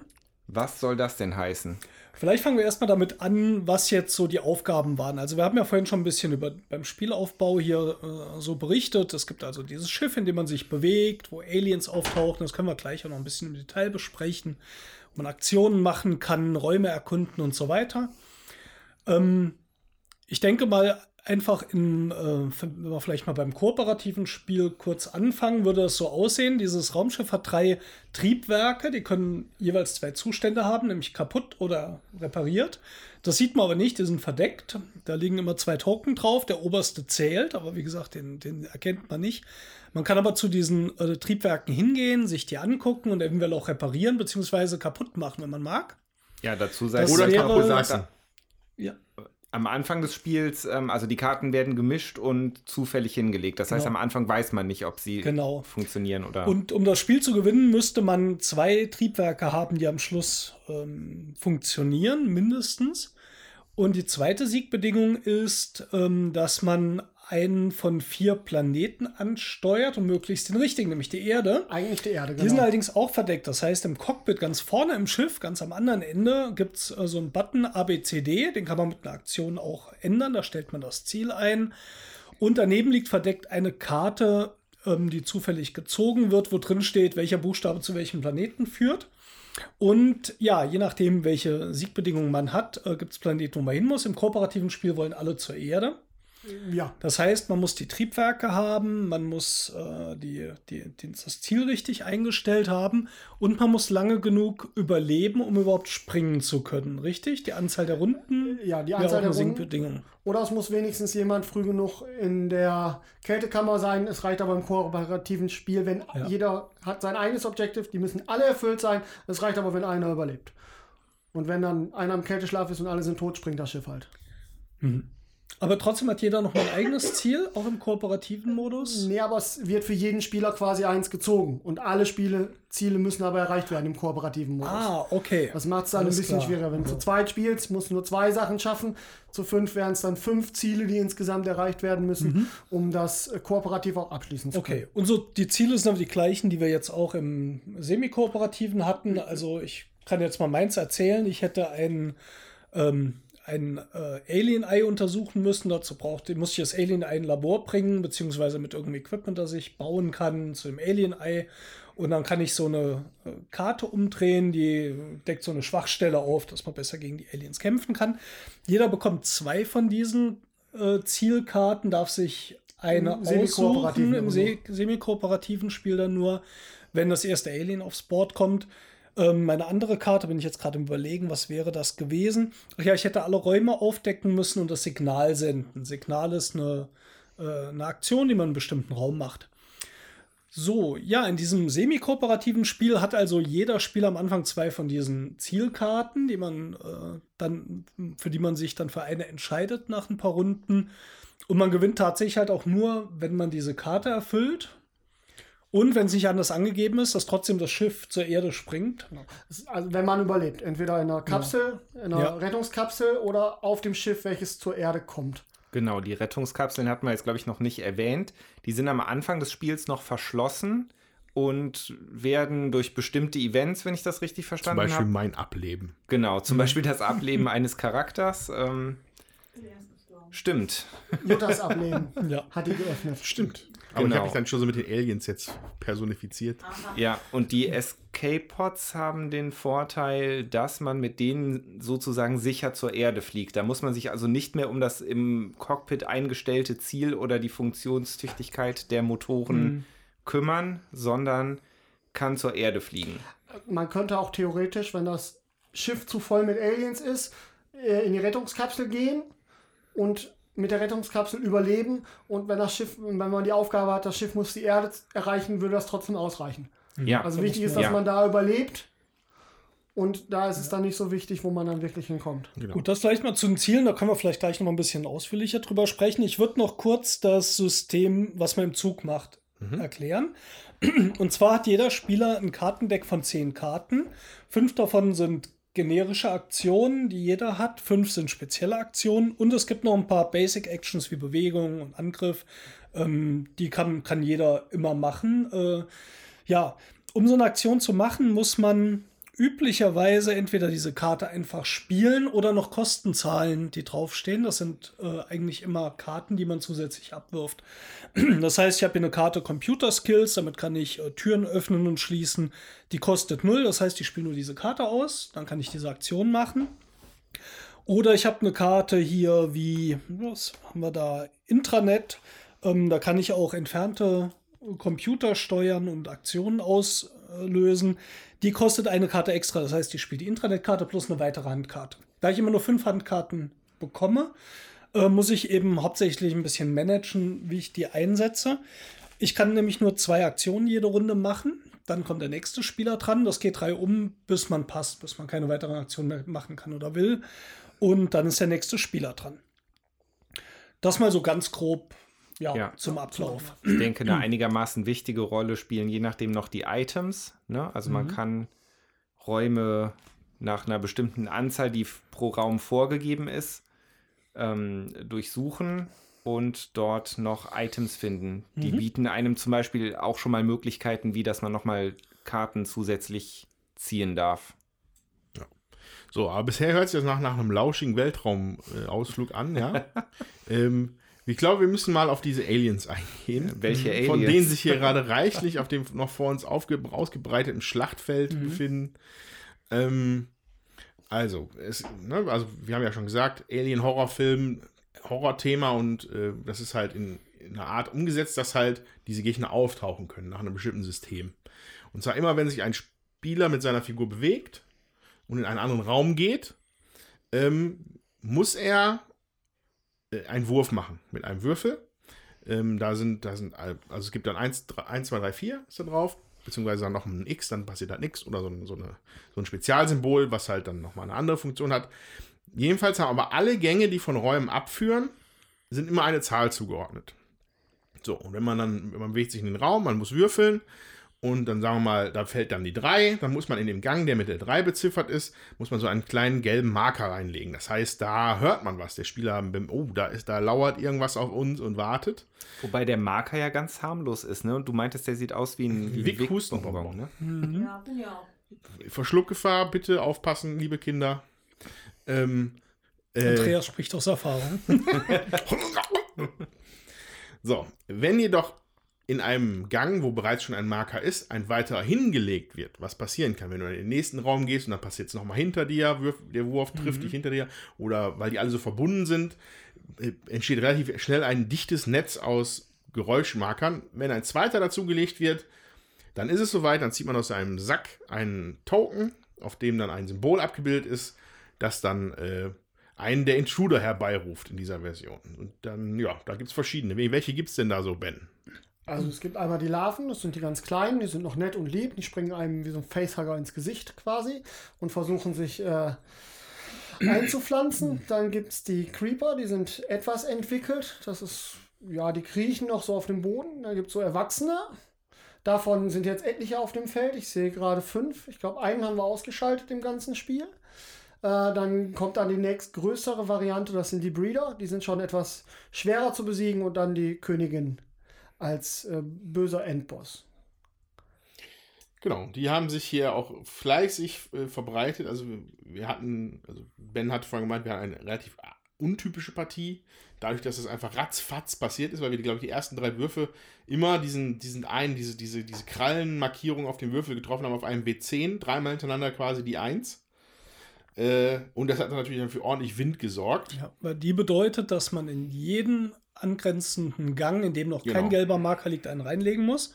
Und so kamen dann halt gleich in den ersten Zügen jeweils drei, vier Marker äh, bei Wobei- jedem Spieler ja. auf, aufs Brett. Und dann kam natürlich, wenn man dann nochmal hier würfeln muss, natürlich die Chance groß, dass hier dann auch gleich ein Alien auftaucht. Ja, und weil wir natürlich uns nicht in die gleichen Räume bewegt haben. Ne? Also wenn man in den gleichen Raum zieht, wo schon jemand ist, dann muss man keinen Lautstärkewürfel rollen, sag ich mal. Dann, ähm, dann bleibt's leise. Aber das haben wir halt nicht gemacht. Wir wollten ziemlich viele Räume aufdecken, haben uns deswegen verteilt. Und das führte zu entsprechender Lautstärke und zu entsprechendem Alienaufkommen. Ja, und wenn wir gerade bei Aliens sind, ähm, vielleicht auch was, also was passiert mit, also wie konfrontieren die einen? Ähm, das heißt, also am Ende, am Ende einer kompletten Runde würden sie dich angreifen, wenn sie mit dir in einem Raum stehen. Oder wenn du als Spieler versuchst abzuhauen, würden sie dich angreifen. Wirst zumindest versuchen, weil es gibt hier einen äh, Intruder Attack Kartenstapel. Ähm, da muss man immer die oberste Karte aufdecken. Und dann, da sind Kategorien von Aliens aufgeführt, also welche alle jetzt einen Angriff damit machen würden. So, das heißt also, die schwächeren Aliens, die greifen deutlich weniger an, als es die großen tun. Und äh, da hängt dann halt Schaden dran, zum Beispiel. Ähm, dabei ist dann noch ganz interessant, finde ich, dass äh, manche Angriffe, das ist bei uns gar nicht so ein riesiger Faktor geworden, nur beim Ben, ich glaube, die anderen hatten es gar nicht. Das ist, dass man eine, dass man Contamination-Karten bekommt. Ähm, ne? Also wir haben ja diese zehn Hand, dieses, dieses Deck aus zehn Karten, was man so Deckbildermäßig, man nimmt fünf und dann nimmt man die nächsten fünf und dann mischt man neu.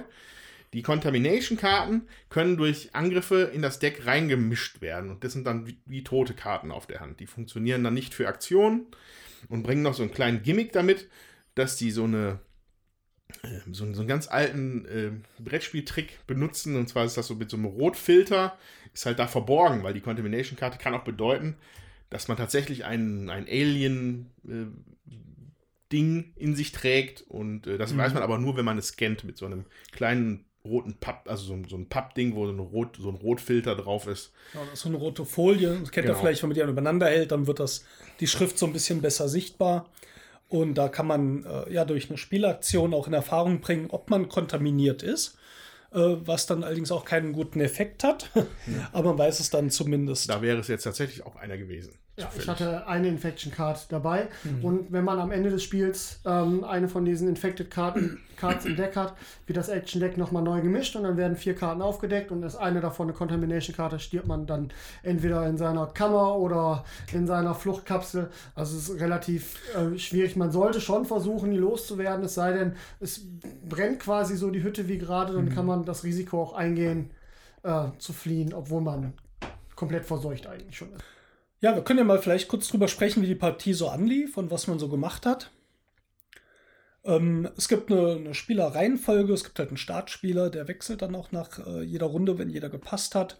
Ähm, ja, am Anfang sind wir also alle in diesem ähm, Raumschiff. Cryogenic Kälteschlaf. Kälteschlafkammer äh, in diesem Raum. Fünf Personen dann und äh, es gibt davon abgehend vier Räume oder vier Gänge, die dann in andere Räume führen. Und ähm, ja, es hat sich direkt verteilt. Ich denke, das wird vermutlich in jeder Partie so sein, dass man jetzt nicht unbedingt zu viert in ein, eine Richtung läuft. Ja, eigentlich schon. Ähm, es klingt jetzt ein bisschen so, als wäre es äh, etwas schlechter, sich getrennt voneinander zu bewegen, aber in Wirklichkeit ist es genauso gefährlich, sich zusammen zu bewegen, weil es ähm, Momente im Spiel gibt, da macht man nochmal einfach so einen Geräuschwurfmarker und wenn dann mehrere Leute in einem Raum sind, kumulieren sich dann die Würfe in diesem einen Raum, das die Chance erhöht, dass dann in dem Raum nochmal extra ein Alien auftaucht. Ja. Also es macht durchaus auch Sinn und vor allen Dingen, wenn man das Schiff nicht kennt, sich am Anfang ein bisschen aufzusplitten. Genau, Aber- damit man auch die Räume findet. Die sind ja am Anfang alle verdeckt und man braucht ja einige dieser Räume. Genau, und Genau. tatsächlich ist wirklich so mies wie an diesem Anfang habe ich noch nie erlebt, dass die ersten drei Würfe, die wir gemacht haben, alle quasi direkt diese Danger-Würfe waren, die alle äh, Korridore voller Geräuschmarker machen. Das war schon so harsch hatte ich es noch nie. Ja.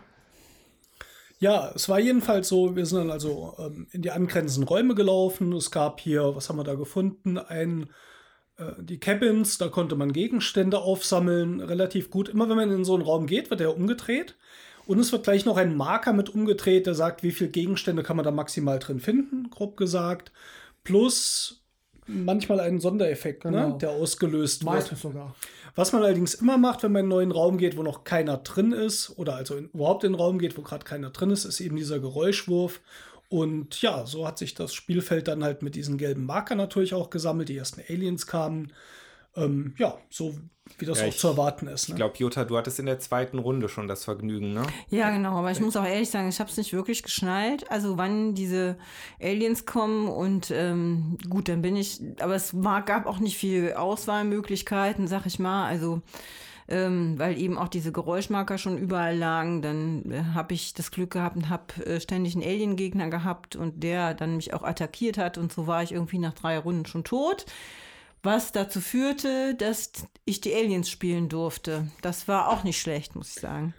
Ja, ich habe ja dann auch direkt vermutet, dass das vielleicht Absicht war von Jutta, um hier aus diesem kooperativen Setup hier rauszukommen. Aber nein, das war. Ja, aber ich finde, dieses Setup ist nicht wirklich kooperativ. Jeder hat ja so sein eigenes Ziel, was er dann aufgedeckt hat und verfolgt hat. Und äh, man weiß ja nicht, was die anderen ähm, auf der Hand haben. Eigentlich ist klar, man hat dieses gemeinsame Ziel, man will die Erde erreichen und zwei ähm, Maschinen, also zwei Motoren müssen intakt sein. Aber man weiß eben nicht, ob nicht doch irgendeiner sabotiert. Und das Wichtigste ist, dass halt auch nicht so viele Aliens äh, auf dem Spielbrett erscheinen. Aber also für mich fühlte sich das gar nicht kooperativ an. Ja, äh, also kann ich sehr gut nachvollziehen, aber da interessiert mich direkt mal bei den Zielen. Was war denn dein Ziel, Jutta? Ja, mein Ziel, muss ich jetzt mal an die Karte da. Mein Ziel war äh, Aliens on a Spaceship. Ähm, ich muss das Signal senden und das Nest muss zerstört, äh, also zerstört werden oder ich muss das Signal senden und das Raumschiff muss zerstört sein. Also ähm, Ja, okay. So, von daher hätte man gar nicht sofort äh, darauf äh, kommen können, dass, dass man äh, nicht kooperativ spielt, wenn das Nest halt zerstört werden soll, was ja auch ein, ein Ziel ist, um eben ähm, das Spiel zu gewinnen gegen die Aliens. Ja, Weißt, weißt du dein, alt- dein zweites Ziel noch? Was das gewesen ist? Was, wo du dich gegen entschieden hast? ähm, nee, weiß ich auswendig nicht, aber das fand ich zu uninteressant. Okay. Ja, aber ich muss sagen, ich hätte auch das Nest zerstören müssen und die Erde erreichen müssen. Also da hätten wir quasi Hand in Hand arbeiten können. Äh, es ist schon tatsächlich so bei den Zielen, dass das natürlich in der Fünfergruppe etwas aus, mehr auseinander geht. Aber ich habe mit einer Dreiergruppe tatsächlich schon erlebt, dass man nicht kooperativ spielt, aber alle tatsächlich an einem Strang ziehen, weil alle die Erde erreichen müssen. Oder eben bestimmte Sachen, da kann man sich absprechen. Machst du die eine Sache, dann helfe ich dir ein bisschen dabei. Das war jetzt tatsächlich sehr zufällig. Fühlte aber- sich das dann, fühlt sich das dann auch kooperativ an? Also habt ihr das dann auch so besprochen? Also wenn keiner über sein Ziel zum Beispiel spricht, dann weiß man es ja auch nicht und dann kann es ja trotzdem sein, dass es sich da auch nicht kooperativ anfühlt, obwohl man kooperativ spielt. Ja, es ist immer so ein bitterer Beigeschmack. Also, Das gefällt mir eigentlich daran, dass man immer so ein bisschen noch das Gefühl hat, stimmt das denn, dass der gesagt hat, dass die Maschinen funktionieren und wir damit zur Erde kommen? Stimmen die Koordinaten, äh, dass wir zur Erde kommen, die nicht, in dem Fall zum Beispiel nicht gestimmt haben, weil ich zum Mars musste? Aber da sehe ich auch so ein bisschen ein Problem drin bei diesem nicht kooperativen Ansatz oder semi-kooperativen Ansatz. Ähm, ich weiß ja nicht, was die Ziele der anderen sind. Das heißt, mich da abzusprechen und zu sagen, was ich will, vielleicht, wenn man die Zielkarten kennt, ist es vielleicht einfach, aber ich tat mich schwer zu sagen, was ich machen will, weil ich weiß ja nicht, was die Ziele der anderen sind. Und das führte relativ schnell dazu, nicht nur, dass man sich verteilt hat, aber ich hatte so das Gefühl, wir spielen gar nicht zusammen. Und ich kann mir vorstellen, dass das im kooperativen Spiel anders ist. Es hat sich vor allen Dingen, fand ich, gezeigt, dass es sehr häufig der Fall war, dass jemand seinen Zug machte, auch von den anderen vier überhaupt keiner hingeguckt hat, was der machte. Und er macht dann so seinen Zug und dann sagt man irgendwann, ey, du bist dran, ja, dem daneben, ähm, weil, weil er das gar nicht mitbekommt, weil es eigentlich nicht sonderlich interessant war, was der andere macht. Also ich fand, es hat hier über weite Strecken bis aufs Ende, wo wir dann gesagt haben, okay, wir gehen die Kapseln oder so, oder ihr vielleicht, ich helfe dir mal.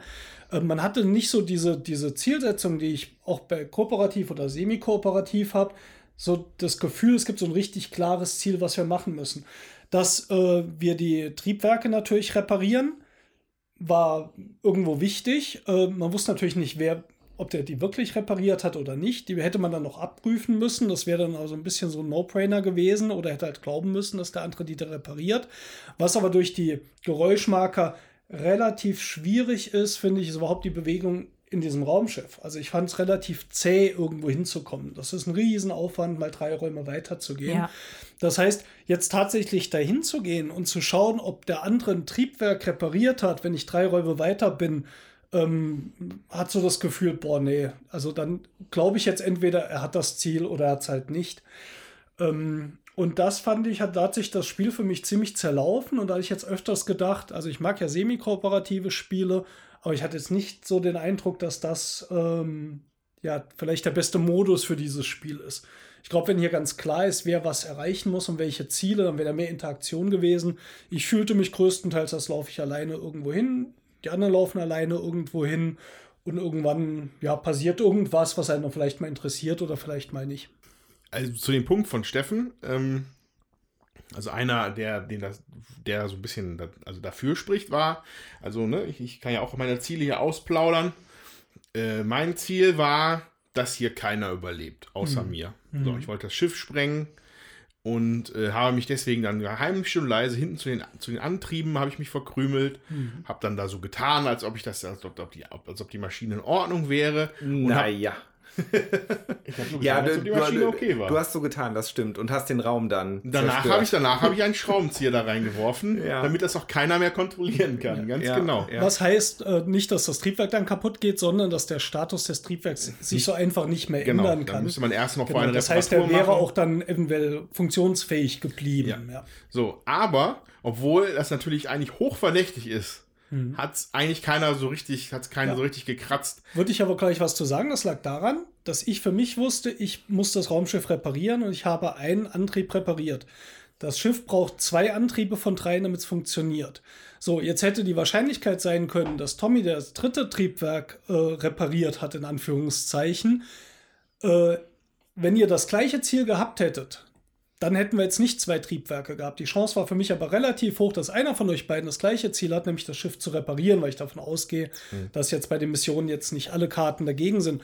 Das heißt, die Wahrscheinlichkeit und der Aufwand, wieder dahin zu gehen, war sehr groß, dass ich eher in Kauf genommen habe, dass die Wahrscheinlichkeit, dass wir zwei von dreien haben, vermutlich ja. relativ also, wahrscheinlich also, ist. Ja. Also mein Ziel wäre dann ja auch gewesen, ich bin ja dann weitergelaufen, wollte das nächste, die nächste, den nächsten Antrieb kaputt machen, als, ich, als mir dann die Alien Queen gefressen hat. Mhm. Ähm, aber, also vielleicht aber auf der anderen Seite würde ich sagen, auch wenn semi-kooperativ ist, es hätte uns ja keiner daran gehindert, uns versuchen, zumindest zu versuchen abzusprechen. Wir haben es halt nur nicht gemacht. Na, da bin ich nicht sicher. Eben, das ist meine Frage, ob diese Art der Aufgabenstellung äh, das nicht sehr nahe liegt, dass man sich nicht sonderlich abspricht. Im Semi-Kooperativen, ja. Vorher gemeldet. Ja, aber sag du ruhig mal deine Meinung also dazu. Du hast, ich, kennst das Spiel ich, besser. Ich kann dazu sagen, dass ich ein Spiel zum Beispiel als Mechanik quasi nur damit verbracht habe, erstmal vier Runden lang zu löschen. Ich hm. habe nichts anderes gemacht. Ich habe die ganze Zeit nur gelöscht, auch im semi-kooperativen Modus. Äh, es ist in dem Fall auch wirklich unglaublich schnell eskaliert. Also tatsächlich im zweiten hm. Movement von der Jutta direkt ein Alien auf dem Board zu haben, ist sehr schnell war jetzt mhm. auch unglücklich mit den, mit den Geräuschmarkern, dass sie überall lagen und dass jetzt auch trotz Unwissen eigentlich wenig Möglichkeit war, hier was anderes zu machen. Mhm. Ähm, es ist sehr schnell eskaliert und ich kann mich daran erinnern, dass wir, als wir das letzte Mal gespielt haben zusammen, dass, da war mehr Kommunikation. Mhm. Und ähm, wenn ich mir die Zeitmarker angucke, wir haben von den 15 Runden äh, sechs gespielt, mhm. effektiv sagen wir sieben, aber nicht wirklich viel. Wir haben die Hälfte des Spiels gespielt, ohne dass da tatsächlich irgendwas passiert ist. Und das ist schon, mhm. äh, ohne dass da irgendwas an Kommunikation miteinander passiert ist, so meinte ich das. Mhm. Wobei man fairerweise sagen muss, das ist ja nicht ein, das ist ja nicht ein, okay, nach so vielen Runden ist das Spiel zu Ende. Das ist einfach nur das Maximum an Zeit, was du hättest. So, das Spiel endet ja in der Regel deutlich früher, weil wenn die Leute ihre mhm. Sachen halt abgeschlossen haben, gehen sie in die Kammer oder schießen sich raus. So, ne? Also. Ja, aber das meinte ich ja, dass es einfach unglaublich eskaliert ist. Von der ganzen Zeit, die wir haben, haben wir nicht mal wirklich die Hälfte aufgebraucht. Mhm. Hm. Also ich hatte mir das auch etwas anders vorgestellt am Anfang, muss ich sagen. Ich hatte es auch, glaube ich, nicht, nicht so ganz genau verstanden. Ich hatte, ich habe gedacht, dass es schon irgendwo das Ziel ist, die Erde zu erreichen, außer natürlich, man äh, wählt ein ab, äh, abweichendes Objective aus. Aber ich habe schon gedacht, dass das erstmal so das Hauptziel ist. Ähm, ne, deshalb hatte ich dich ja zum Beispiel, Steffen, auch nachher dann versucht, also mhm. ich sag mal, zum Schluss haben wir zumindest ja offen kommuniziert. Ja. Ne, ich habe am, also ich habe am Anfang erstmal ein bisschen abwartend geschaut, was so passiert. Ne, dann war klar, Jutta war ziemlich schnell draußen. Andreas war mir ein bisschen suspekt, die Ak mhm. Aktion mhm. da hinten. Ja. Ne? Deshalb wusste ich auch nicht so genau, wie der Hase da läuft. Der Pilot da vorne im Cockpit konnte ich letztendlich auch nicht kontrollieren, weil ich in einem mhm. ganz anderen Teil des Schiffes war. Also habe ich mich dann ein bisschen auf dich eingeschossen, ne? Mhm. halt quasi so als äh, eventuellen Partner für, Partner für mein Objective, nämlich, dass ich und ein anderer Charakter mhm. überleben muss. Ja. Ne? Und ähm, hätten wir natürlich früher angefangen, so zu kommunizieren, hätte ich vielleicht auch früher anfangen können, dir bei deinem Objective Objective zu helfen. Ja, oder vielleicht weil, aber auch dagegen zu arbeiten, und, weil ich ja. weiß ja nicht, welche Objective-Karten es gibt ja. und was passiert, wenn ich es dir sage, was ich tun muss, ja. Ja, ja, das stimmt schon. Und ja, also das, was quasi jetzt deine Aussage noch unterstreicht, es war ja tatsächlich so, dass im Prinzip dann drei Leute gegen das Ziel mhm. gearbeitet haben. Ne? Mhm. Und das, also das finde ich tatsächlich auch Ne, unterstützend noch mit dem Movement, das ich tatsächlich auch sehr schwierig finde, zumal mhm. wenn dann noch tausend Aliens plötzlich auf dem Schiff äh, rumlaufen, was es nicht gerade einfacher macht. Ja, also es, also es ist schwierig, aber ja, ja, hätten sich die richtigen früher gefunden, wären wir vielleicht noch erfolgreicher gewesen. Mhm. Deswegen meine ich, kann mir vorstellen, dass sich das rein kooperativ in dem Fall deutlich besser spielt für mich. Wäre so ja. mein, meine Erwartung. Ja. ja. Aber gut, muss man dann ausprobieren nochmal zu den Objectives, also, ne, weil ich hatte ja gerade gesagt, ja, ich wollte das Schiff sprengen, so, das liegt aber nicht daran, weil ich eine grundsätzlich anarchistische Tendenz habe in so Spielen. Nein, mein anderes Objective war noch viel schlimmer. Das andere Objective wäre gewesen, auch das Schiff zu sprengen oder die Alien Queen umzubringen. So. Und da, und, und da hatte ich das nicht das Gefühl, dass ich das äh, gut erfüllen kann. Mhm. Weil die halt erst ich muss sie erstmal aus dem Sack zaubern. Es ist keine Unvermeidlichbarkeit, ja. Unvermeidbarkeit, dass sie auftaucht. Äh, und dann habe ich mich halt für das entschieden, was für mich wie das kleinere Übel wirkte. Mhm. Ähm, das war das erste Mal bei einer Partie Nemesis, dass ich, dass mir beide Ziele einfach, dass mir beide Ziele irgendwie schwer vorkamen. So dieses Ding da vom Tommy, das ist ja ein Traum. Ne? Hol dir einen Buddy und überlebe. Das wäre, hätte ich, hätte ich mich sehr drüber gefreut. Mhm. Ähm, äh, das ist halt aber bedingt einfach dadurch, dass diese Sachen so verteilt werden. Passiert dann halt einfach mal in dem Fall. Mhm. Äh, ja. Und da, dazu muss ich noch sagen, das war für mich eigentlich alternativlos, dieses Objective, denn mein anderes war, erforsche zwei von diesen Alien Dingern da hinten. Und ich weiß nicht, entweder Andreas oder Ben, einer von euch beiden hatte vorher gesagt, dass es noch nie eine Partie gab, wo auch nur eins erforscht wurde. Und dann habe ich gedacht, okay, wenn, äh, wenn ich da zwei erforschen muss, dann kann ich die Karte direkt wegschmeißen. Also. Ja, ja. ja. ja ich hatte ja eine davon genommen, dass ich auch eins erforsche. Ähm, hat sich aber jetzt so dargestellt, dass das Nest, das dann ja zufällig platziert irgendwo auftaucht, in Richtung der Brücke war, ich in der anderen Richtung schon unterwegs war und sehr viele Aliens von dort kamen, weil im Nest natürlich Aliens aufgetaucht sind, die sich dann auch in Richtung von mir bewegt haben. Ähm, da fand ich auch mein Ziel sehr schwer zu erreichen, auch noch durch ein Missverständnis von der Karte. Ich dachte, ich muss sogar noch einen Tick umständlicher machen. Aber es wäre auch so sehr schwierig gewesen, da jetzt irgendwie an dieses Nest ranzukommen. Und da habe ich so ein bisschen das Gefühl, dass vielleicht auch diese Zusammenstellung dieser Objective-Karten ah, noch nicht so die perfekte Mischung ist, wie ich es mir wünschen würde. Sowohl von der Gestaltung, wie schwierig es ist, von der Zusammensetzung, dass ich jetzt hier zwei sehr ähnliche habe. Und ich glaube, was mein Hauptproblem dabei ist, es sind einfach zu viele, wo man sein eigenes Ding macht und gegebenenfalls gegen die anderen spielen muss. Ich glaube, das würde von profitieren, wenn so eine Karte vielleicht eine drin wäre, weil wäre nämlich auch ziemlich häufig dieses, uh, ist der hm, vielleicht hat er tatsächlich jetzt mal diese Karte gezogen, wo er gegen uns geht. Ähm, da hätte es auch dieses Misstrauen mehr drin. Hier hätte ich jetzt schon beim nächsten Mal das Gefühl, oh, mit hoher Wahrscheinlichkeit ist jemand, vielleicht sogar mehrere dagegen. Und das, finde ich, macht für mich einen großen Teil von dem Spaß von dem Spiel, wie ich es erwartet habe, aus. Ja, das auch, hat auch ein bisschen mit Erwartung zu tun. Vielleicht war die da falsch, dass ich grundsätzlich erstmal ein kooperatives Spiel spiele, das dann so eine Verräterkomponente reinkriegt. Also ich stimme dazu, diese, dieses Etikett semi-kooperativ finde ich tatsächlich für dieses Spiel ziemlich schwierig. Mhm. Weil ähm, es ist nicht so voll kooperativ. Deswegen empfehlen die tatsächlich dieses Spiel als allererstes, mhm. also die Foren und so weiter empfehlen, das Spiel als erstes voll kooperativ zu spielen, ja. weil es auch deutlich einfacher ist, wenn man voll kooperativ ja. spielt, weil man da eben dieses, dieses, dieses Ungewisse im Hintergrund nicht hat. Ähm, ist, ich finde es nicht. Ich weiß, semi-kooperativ ist trotzdem noch das Label, was dem am nächsten kommt. Habe ich so das Gefühl. Mhm. Das ist, ich glaube, mit mehr Erfahrung, mit dem Wissen, welche anderen äh, Objectives es da gibt, wird es einfacher. Ja. Tatsächlich fürs erste Spiel finde ich es auch ziemlich schwierig. Und ich habe auch schon mehrmals gesagt, dass dieses semi-kooperative. Ja, das trifft es nicht, weil es ja, fehlt nämlich ein wichtiger Teil äh, nämlich dieses Gefühl, was ich beim kooperativen Spiel grundsätzlich habe, ist hier relativ schwach vertreten, mhm. so in diesem Se ja. semi-kooperativen.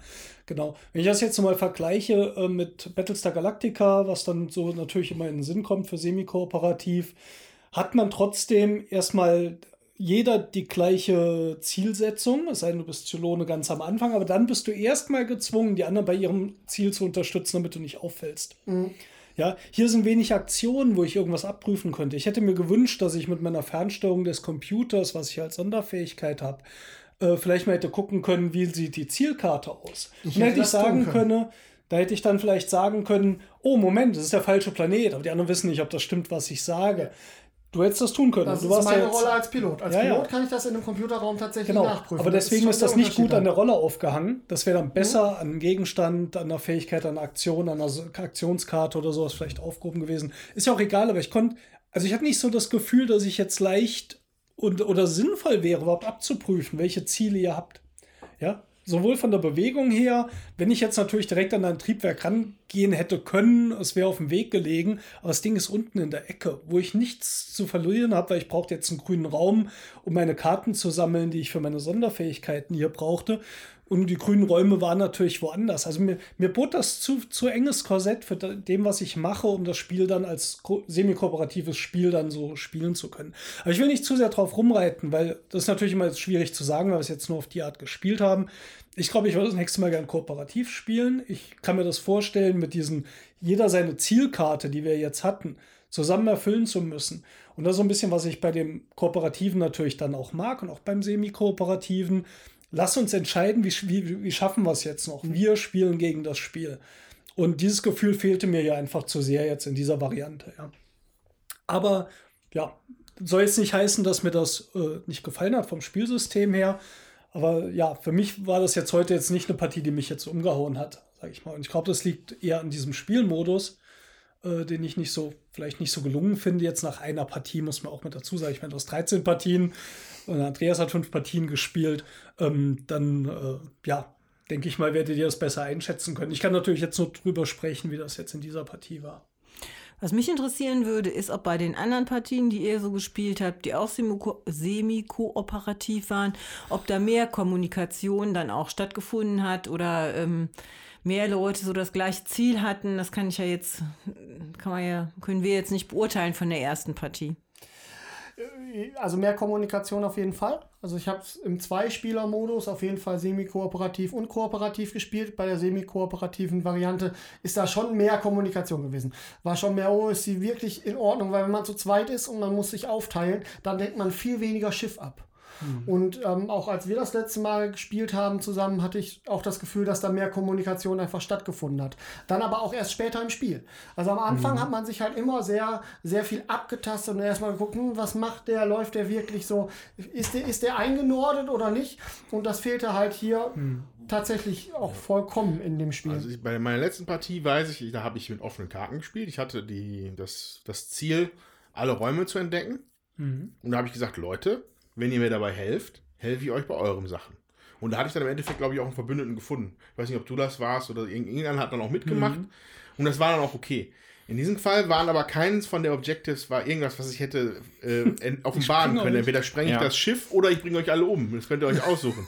ähm, das, das, war in dem Fall ein bisschen schwierig. Aber ja. es ist ja irgendwie eigentlich auch von Anfang an erstmal grundverdächtig, wenn fünf Leute loslaufen und keiner was sagt. Ne? Und ich glaube, so war es ja jetzt Ciao. eigentlich in der Partie, oder? Ja, Ja. war schon so. Ja. Wir haben uns überhaupt gar nicht darüber ausgetauscht, welche Ziele wir haben. Es hat keiner mal gesagt, ähm, ja, ich müsste eigentlich nur das Schiff, kann mir nur, ich muss nur das Nest kaputt machen. Vielleicht hilft mir jemand, das Nest kaputt zu machen. Also- ich habe es ja mit Jutta versucht, die ein bisschen da rauszuhauen. Das hat ja aufgrund meiner herausragenden Waffenfähigkeiten überhaupt gar nicht funktioniert. Ja, allerdings. Ich glaube, dass da Stelle vielleicht aber auch ein bisschen Unsicherheit ist, weil die neuen Spieler nicht wissen, ob es nicht jemand das Ja. Objective hat, das Nest muss bleiben, Zum Beispiel, ich. ja. Ne?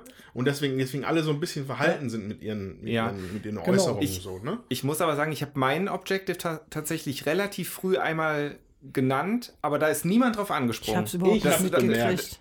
Doch. Ja, aber also- also- es gehört, ja. Ja, aber ich hatte nicht den Eindruck, dass Ja. das irgendjemanden interessiert oder so. Nee. Der, und und deshalb, und deshalb bin ich dann auch erstmal so bei dieser abwartenden Haltung geblieben. Und erst als ich mir ziemlich sicher war, dass wir vielleicht irgendwie ins Geschäft Ja. kommen könnten, Steffen, Ja. da Nur da hat es ja auch gehakt, weil als du gesagt hast, äh, hier, lass mal, äh, ich, wir, wir gehen in die Rettungskapsel, ich rette dich, musste ich halt sagen, ich muss jetzt erstmal hier äh, diesen Gegenstand craften oder Ja. zumindest ins Labor gehen. Ja. Vorher müsste ich jetzt aber nochmal zurück ins Nest, um ein Ei zu holen.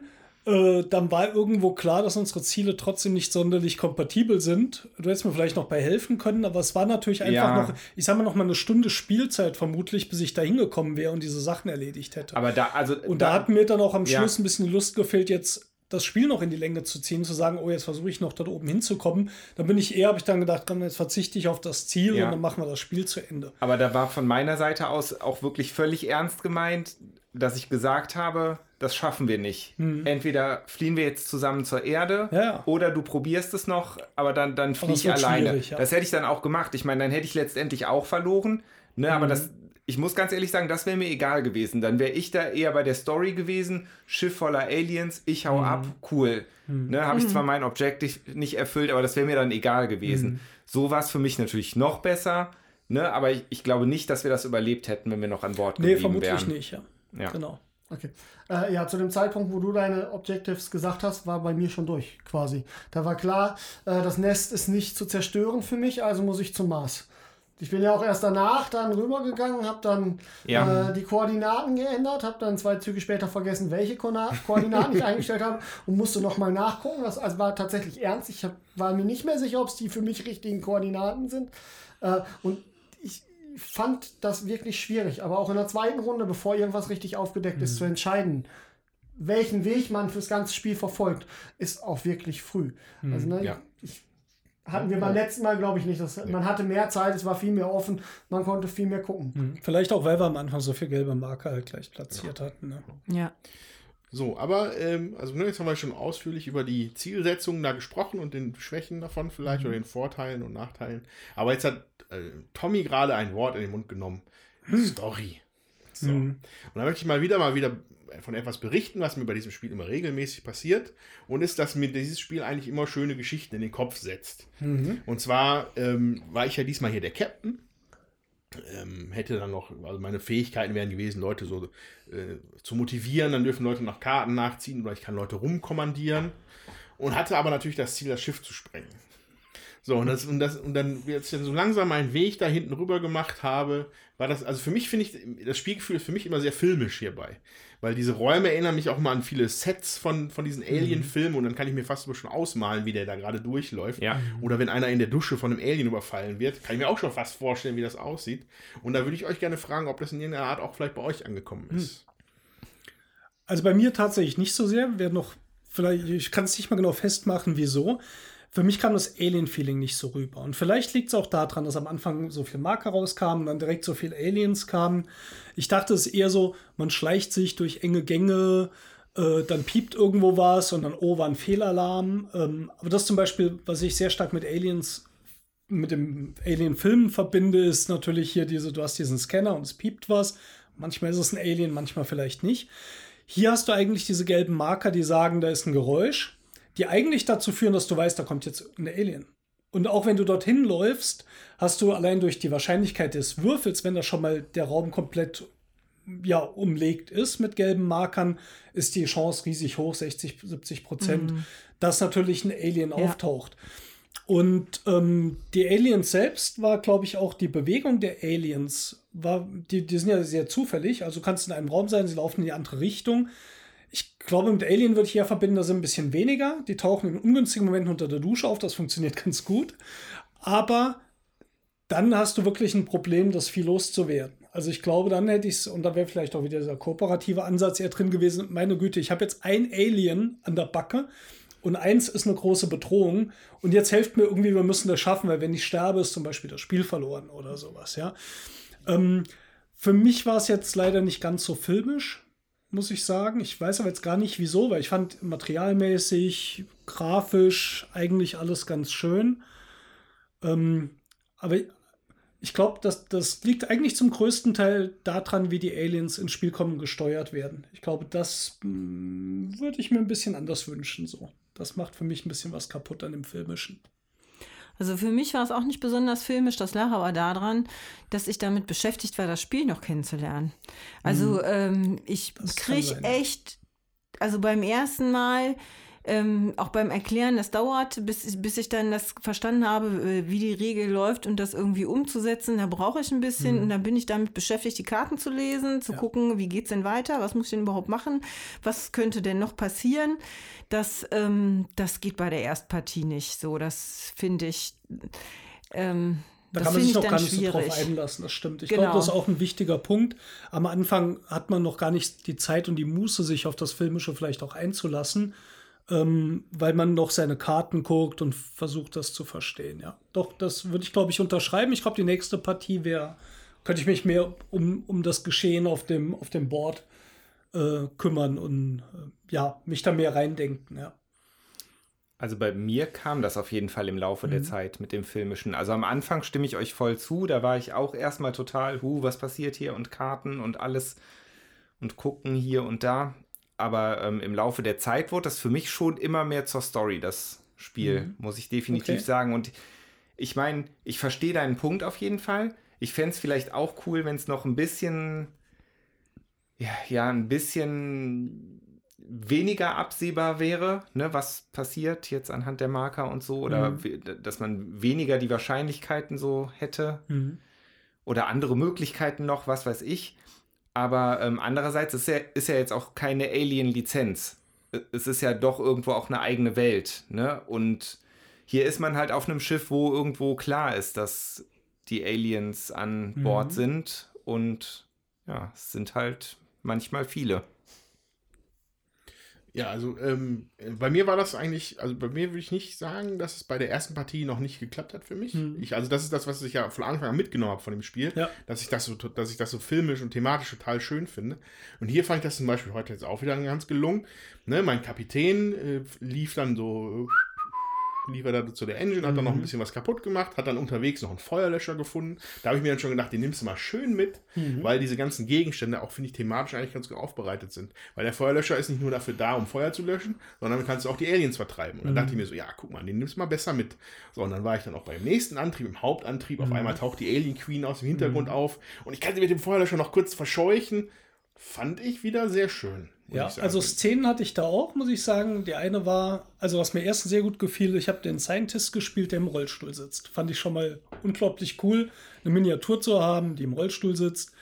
Und als ich dann die Waffenkammer gerollt bin und hinter mir die Tür durch ein Event zuging ja. und Andreas hinter mir dann nicht mehr hinterher kam, da habe ich ihn ähm, schon Das war eine filmische Szene, das stimmt. Die war da. Ich glaube, wo es für mich dann verloren ging, war, als ich so das Gefühl habe, dass die gelben Marker mir vorgeben, wo ich eigentlich hingehen soll, weil ich für mich persönlich gar nicht so genau das Ziel hatte, wo ich hingehen sollte. Ich war auf der Suche nach grünen Räumen mit Gegenständen, die schon abgegrast waren. Also gab es keine Gegenstände mehr oder wenig. Ähm, und ich nicht so genau wusste, wo ich eigentlich hin sollte. Und ich bin dann dorthin gelaufen, wo die wenigsten gelben Marker waren. Aber das war, das war mir eben so etwas einschränkend. Und ich glaube, da ging das wieder verloren. Mhm. Weil ich bin mit diesem Gefühl des Filmischen auf jeden Fall ins Spiel gestartet. Mhm. Auch, glaube ich, weil ich da Lust drauf hatte und dann auch diese Szene da mhm. wirklich ganz gelungen war. Aber ich würde das jetzt nicht überbewerten. Ich glaube, was Jutta gesagt hat, macht vielleicht 60 Prozent davon aus, was bei mir jetzt nicht so filmisch rüberkam, dass ich einfach noch zu viel beschäftigt war. Ja. Und ich glaube, wenn man es jetzt kooperativ spielt, wird es auch nochmal 20 Prozent besser werden, weil ich dieses Gefühl habe, wir sind eine Crew und wir müssen was zusammen machen. Das finde ich, äh, ja, ein Verräter irgendwo drunter, der vielleicht auch nur vielleicht drunter ist, würde mir hier reichen. Und ähm, dann, glaube ich, wird das filmische Gefühl auch kommen. Also es ist nicht so, als ob es jetzt irgendwas gäbe, wo ich sage, deswegen wird ja auch nie ein filmisches Gefühl auftauchen. Gar nicht. Ja, das, ich denke, das wird kommen. Mhm. Ähm, wo wir, also was ich auch interessant finde, wo wir noch nicht ganz so richtig wirklich drauf eingegangen sind, sind halt die Rollen. Ne? Ja. Weil ich, ich finde zum Beispiel, ich habe den Scout gespielt, den fand ich recht stark. Die, also so kam er mir auf jeden Fall vor. Mhm. Die Charaktere haben ja auch alle also zumindest teilweise eigene Karten, eigene Eigenschaften. Und ich konnte mich zum Beispiel halt sehr gut durchs Schiff bewegen. Vielleicht hat habe ich dadurch auch nicht so stark dieses bedrückende Gefühl durch die gelben Marker empfunden. Weil ich, also ich hatte das Gefühl, dass ich den Aliens und der Bedrohung relativ gut aus dem Weg gehen konnte. Ja, aber ich, man muss auch sagen, in eure Richtung gab es mehr gelbe Marker. Also auf der Seite ja. war sehr viel. Da, wo ich lang gegangen bin, ich hatte gar nicht so viele gelbe Marker. Mhm. Ich hatte noch viel Möglichkeit, mich zu entscheiden und bin dann ins Nest rein und bin wieder raus mhm. und habe mich relativ frei bewegen können, jetzt abhängig von den Markern, die natürlich dann nachher im Spiel sind sie unvermeidlich. Irgendwann liegen so viele Marker, dann hat man sowieso keine Chance mehr, daran vorbeizukommen. Ähm, die Rollen tatsächlich, der Scout ist ziemlich stark, wenn er das macht, was er machen soll, nämlich durchs Schiff gehen und Sachen entdecken. Mhm. Also da, das hat bei dir sehr gut funktioniert. Der Mechanik konnte leider nicht so viel reparieren, wie er eigentlich sollte und kein Feuer legen, ja. als er sollte. Dafür ist er dann auch gefressen worden. Das äh, ja. ist dann leider so. Aber äh, ich als Pilot konnte ich das machen, was ich als Pilot machen wollte. Mhm. Ähm, ich fand am Anfang den Anfang auch cineastischer. Also das muss ich schon sagen. Mhm. Das mit dem Anfang war ganz gut. Äh, mich hat viel mehr beeindruckt, dass dieses Spiel eine Form von Spiel angenommen hat, die ich so noch nie gespielt mhm. habe. Das war für mich tatsächlich jetzt, obwohl ich es jetzt schon 13 Mal gespielt habe, eine komplett, ein komplett neues Spielerlebnis. Mhm. Also in dieser Art habe ich dieses Spiel noch nicht erlebt und äh, freut mich jetzt als die Person, die dieses Spiel hoffentlich noch mehr spielt, mhm. äh, natürlich sehr, dass das für mich noch mal was ganz anderes ist als mhm. Spiel. Also äh, zu den gelben Markern wollte ich sagen, ich ähm, habe die natürlich immer schön abgeräumt, weil bei mir die Monster gekommen sind. Ne? Und du warst in der ersten Runde Startspieler, da lag natürlich noch nichts auf dem Platz, ist natürlich auch gut. So, ähm, aber ansonsten muss ich sagen, ich, also mir gefällt das so, wie wir es gespielt haben. Ich würde gerne den, immer den semi-kooperativen Ansatz spielen, weil das, also ich spiele nicht so gerne kooperativ und ähm, ich glaube, dass das äh, für mich dann mehr Reiz hätte, ja. Also ich brauche auch nicht dieses Gefühl, äh, wer ist denn jetzt, äh, also dieses, das Gefühl, dass man unbedingt zusammenspielen muss, das entwickelt sich dann vielleicht, mhm. war jetzt in dieser Partie nicht so. Bin auch sofort gestorben ähm, durfte dann die Aliens spielen. Das fand ich dann auch äh, mhm. nett, sag ich mal. Ich hatte zwar ein bisschen wenig, ähm, also Aktionsmöglichkeiten dann fand ich so für mich, weil ich bin dann als, als Alien-Spieler auch darauf angewiesen, was für Karten liegen denn da jetzt äh, im Alien-Deck, ähm, die ich aufdecke. Also was, was kriegen die Leute für Wunden? Das kann ich mir nicht mhm. aussuchen. Das ist so ein Zufallselement dann. Ja, so Und, hast du es leider nur geschafft, zwei Besatzungsmitglieder zu töten. Ja, ich habe ja auch andere, also der Alien, wenn man dann das Alien spielt, hat man zehn Karten auch, wovon man immer ähm, drei auf der Hand hat oder drei ziehen darf und ähm, dann eben mal guckt, was macht man. Ich fühlte mich da zum Teil eben auch schon eingeschränkt, wenn ja. die Sachen halt nicht so passten. Und ich konnte mir halt auch nicht aussuchen, wie gesagt, was, ähm, was passiert. Das ist dann auch zufällig. Ähm, aber hat es für mich dann trotzdem noch mal energetischer gemacht. Also auch mhm. wenn, als ich gestorben bin, dass ich dann halt noch was machen konnte. Das heißt, wir hätten jetzt so ein Emeritus-Spiel, das wir kaufen könnten und uns dann nicht über den Spielmodus einig werden, den wir spielen. Genau. Das ist ja schon mal ein Anfang. Nein, ich wollte, wir waren eben noch bei den Rollen, da wollte ich noch mal kurz drauf zurück. Weil da hatte ich auch das Gefühl, ähm, dass das bei mir schlecht funktioniert hat mit der Rolle, die ich hatte. Das kann halt, oder gehe ich mal fast von aus, war Zufall weil ich, äh, also ich hatte einen Scientist gehabt, der hat unheimlich viele Karten gehabt, wo ich äh, einen Raum mit einem Computer aufsuche und dann mit anderen Räumen interagieren kann. Und es gab einfach nichts, wo das irgendwie Sinn machte. Ja, über weite Strecken des Spiels und nachher standen dann die Aliens drin. Und das zweite, jeder, oder ich hatte hier so zwei Quest-Items, die konnte ich bauen. Einmal war äh, der Holocomputer, der relativ stark ist. Da kann ich nämlich ähm, Karten von überall spielen, ohne Computer zu brauchen, aber den musste ich im Generator Room aktivieren, der halt ganz gegen Ende erst aufgedeckt wurde. Ist dann halt Pech. Und das andere war dieses Laborequipment, von dem ich auch noch dachte, ich bräuchte, so meine Quest zu erfüllen hier. Äh, für die brauchte ich Chemikalien, die ich eben in grünen Räumen finde. Die ersten schwer zu erreichen waren, dann abgekrast waren und die fünfmal, wo ich Karten aufgedeckt habe, einfach nicht kamen. Es kamen halt einfach auch keine Chemikalien ins Spiel. Und dann hatte ich hier so zwei Karten nochmal, die ähm, ja einfach jetzt überhaupt nicht im Spiel greifen konnten, zumindest in dieser Partie. Das kann natürlich im nächsten Mal stolperst du vielleicht im ersten Raum schon in den Generator Room und dann passt das. Ähm, aber auch meine Sonderfähigkeiten mit den Computern diesmal gar nicht zum Tragen kamen.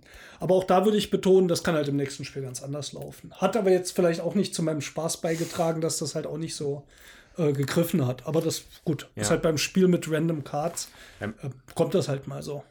Genau, also da, da weiß ich halt nicht, wie die Wahrscheinlichkeiten sind, wie oft jedes Item drin ist, aber ich habe dir ja nachher sogar noch geholfen bei Mhm. Ja, der Chemikaliensuche weiß, ja. und habe mindestens dreimal mitgesucht, also Ja. sprich sechs Karten und da waren Ja. halt auch keine bei.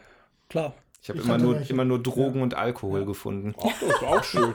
Ja, der hat er mir aber nicht abgegeben. Ich, ich hätte welche ziehen können, ich habe mich für Duct Tape entschieden. Duct Tape. Uh.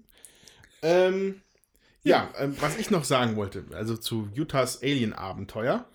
Ähm, etwas, was ich dem Spiel eigentlich immer, was, was jedem Spiel in dieser Art halt immer an, zumindest negativ ankreiden würde, ist halt die, die, die Spielereliminierung. So.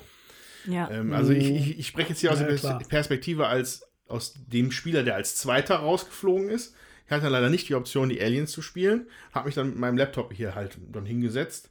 Ähm, ich habe ich hab gesagt, okay, merkt merk dir mal die Zeit. Ich habe dann drauf geguckt. Es waren, glaube ich, knapp 25 Minuten. Also das Mhm. Es war jetzt, hätte jetzt doch viel, viel krasser sein können. Andererseits weiß ich aber auch, dass du ja gesagt hast, das Spiel jetzt beenden. Ja, Ne? ja. Also hätte wäre da vielleicht noch hinten noch ein bisschen länger Rattenschwanz dran gewesen. Ja. Und das ist etwas, was ich Definitiv. eigentlich, das, also das, das hat dann mit Nemesis und was es hier macht, nichts zu tun, aber das mag ich in keinem Spiel. Mhm. So, wenn man, wenn man einfach raus ist und man hat nichts mehr zu tun, das finde ich halt schade. Das ist immer schwierig, wobei ich finde, ähm, ist ja mutig, das auch noch mal zu machen im Spiel. Ich kann generell auch mitleben, aber ich verstehe, dass man das nicht mag. So. Ähm, es hat natürlich eine andere Bedrohung, auch vom Gefühl her eigentlich, wenn ich weiß, wenn ich es jetzt verkacke, dann, äh, dann bin ich raus. Dazu ist das aber natürlich hier auch gerade im Bereich der Kämpfen sehr, sehr glückslastig, beziehungsweise direkt, Ja. eigentlich kann man nicht mal sagen, es ist glückslastig, sondern man weiß, dass Kämpfe in diesem Spiel nicht die Lösung sind. Ja, das ist Punkt. Das unglaublich heißt, schwer. ja, das ist unglaublich schwer. Insofern glückslastig, klar, weil man würfelt, aber man weiß es, das funktioniert nicht gut. Und wenn die einen haben, die Aliens, und man kommt nicht weg, dann, dann ist das schlecht. Und ich war auch, ich war auch tatsächlich, glaube ich, innerhalb von einer Runde, nachdem Utah, Mhm. äh, also nachdem die Aliens quasi intelligent geworden sind, hat es noch genau eine Runde gedauert, bis ich dann auch raus war. ja. Und es war von, von, von 100 auf 0 innerhalb von Mhm. einer Runde, weil ich hatte keinen Schaden bis dahin. Es lief eigentlich noch ganz gut mit Mhm. meinen Plänen. Die waren dann aber dann hinüber. Ja. Wobei, ich meine, gut, als du dann rausgeflogen bist, ähm, Andreas, da war Jutta ja auch schon das Alien. Also Ja. sprich, da konnten die Aliens ab dem Moment deutlich zielgerichteter handeln. Und ähm, zum Wobei ich das aber auch eine anderen, gute, ich finde das eigentlich eine coole Sache. Ja. So, also das Ja. finde ich einen schönen Modus. Ja. Ich weiß nicht, ob der komplett ausgereift ist. Also, das, da wird Jutta wahrscheinlich was schlau sagen zu können, weil sie es ja erlebt hat. Ähm, äh, aber grundsätzlich finde ich den Ansatz spannend, dass der, dass der Spieler, der als erster ausscheidet, halt in irgendeiner Form noch trotzdem Mhm. dran teilnehmen kann. Ich wollte auf jeden Fall aber auch noch kurz sagen, dass ich schon denke, dass man von den Karten und den Items her ja auch Möglichkeiten hat, den Aliens zu, also einfach mal zu entkommen, ohne jetzt immer direkt dick Schaden zu nehmen. Klar, ist dann auch wieder Glück, ob man das gerade gezogen hat oder auf der Hand hat oder nicht, aber Möglichkeiten gibt es schon. Zum Beispiel also diese Suppressive Fire Karte, wo man den Raum verlassen kann. Die, die hat, glaube die hat, glaube ich, Nee. jeder auf der Hand, oder? Nee. Nicht? Ich du, weiß nicht, du wie- hattest die auch, Der oder? Söldner, der. Captain und der Scout. Ah, die okay, haben die. okay, okay. Andere nicht. Dafür kann sich zum Beispiel der Mechaniker durch die Luftschächte bewegen. Also Ja, es, die haben schon alle irgendwie ihre Vorteile. Ja. Ja, aber ich ähm, hatte Glück, dass ich die Karte auf der Hand hatte, dass ich die also direkt hinterher konnte, nachdem du geflüchtet warst. Aber jetzt zum Ende des Spiels zum Beispiel ähm, hatte ich keine Karte und äh, also mit der entsprechenden Nummer, dass ich irgendwo hinterhergekommen wäre und dann musste ich das äh, über zusätzliche Lautstärkewürfel, die derjenige machen musste, dann machen.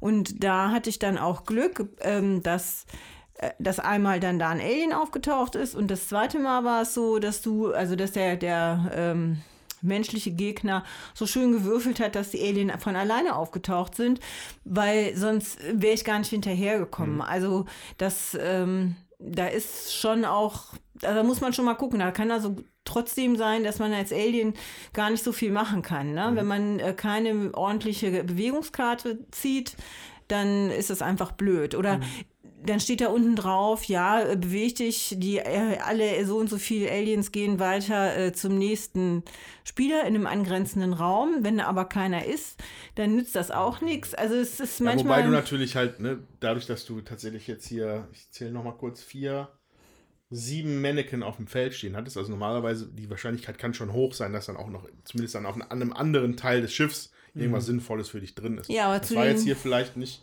ähm, aber da, das macht schon Sinn. Ja, ich meine, ja, da, zu den also, Jungs, da bin ich gar nicht mehr gekommen ja, und die haben mich dann auch gut getroffen, da war ich weg. Und also, dass wir uns, sag ich mal, weit ab deiner ganzen Aliens ja. bewegt haben, das war ja sicherlich auch kein Zufall. Ne? Und wenn du jetzt halt die Möglichkeit hättest, dich ähm, halt quasi in Spielerräume zu teleportieren, ich glaube, klar. dann wäre das Spiel absolut broken. Imbalanced, ja. Mhm. Nur um das mal kurz anzumerken. Witzigerweise waren die Geräusche der, im ersten Teil des Spiels durchgängig auf der rechten Seite. Alle Aliens stehen jetzt links. Das nur mal so zur, zum Balancing der Aliens, wo die auftauchen und wo nicht. Weil es war tatsächlich am Anfang durchgängig die ganze rechte Seite gelb. Äh, da habe ich jetzt anders eine Erinnerung. Ich meine, am Anfang hier war doch auch alles gelb. Es war tatsächlich ja. alles auf der Seite komplett ja. gelb. Ja, das erste Alien ist auf der Seite erschienen, ja. weil, weil Jutta war da hochgegangen. Also da war tatsächlich einmal alles gelb, mhm. aber ich glaube, nachdem das dann abgeräumt war, ist es tatsächlich nicht wieder gelb geworden. Mhm. Genau, ich habe ich hab die nachher alle selber geholt, die Freunde. Ja.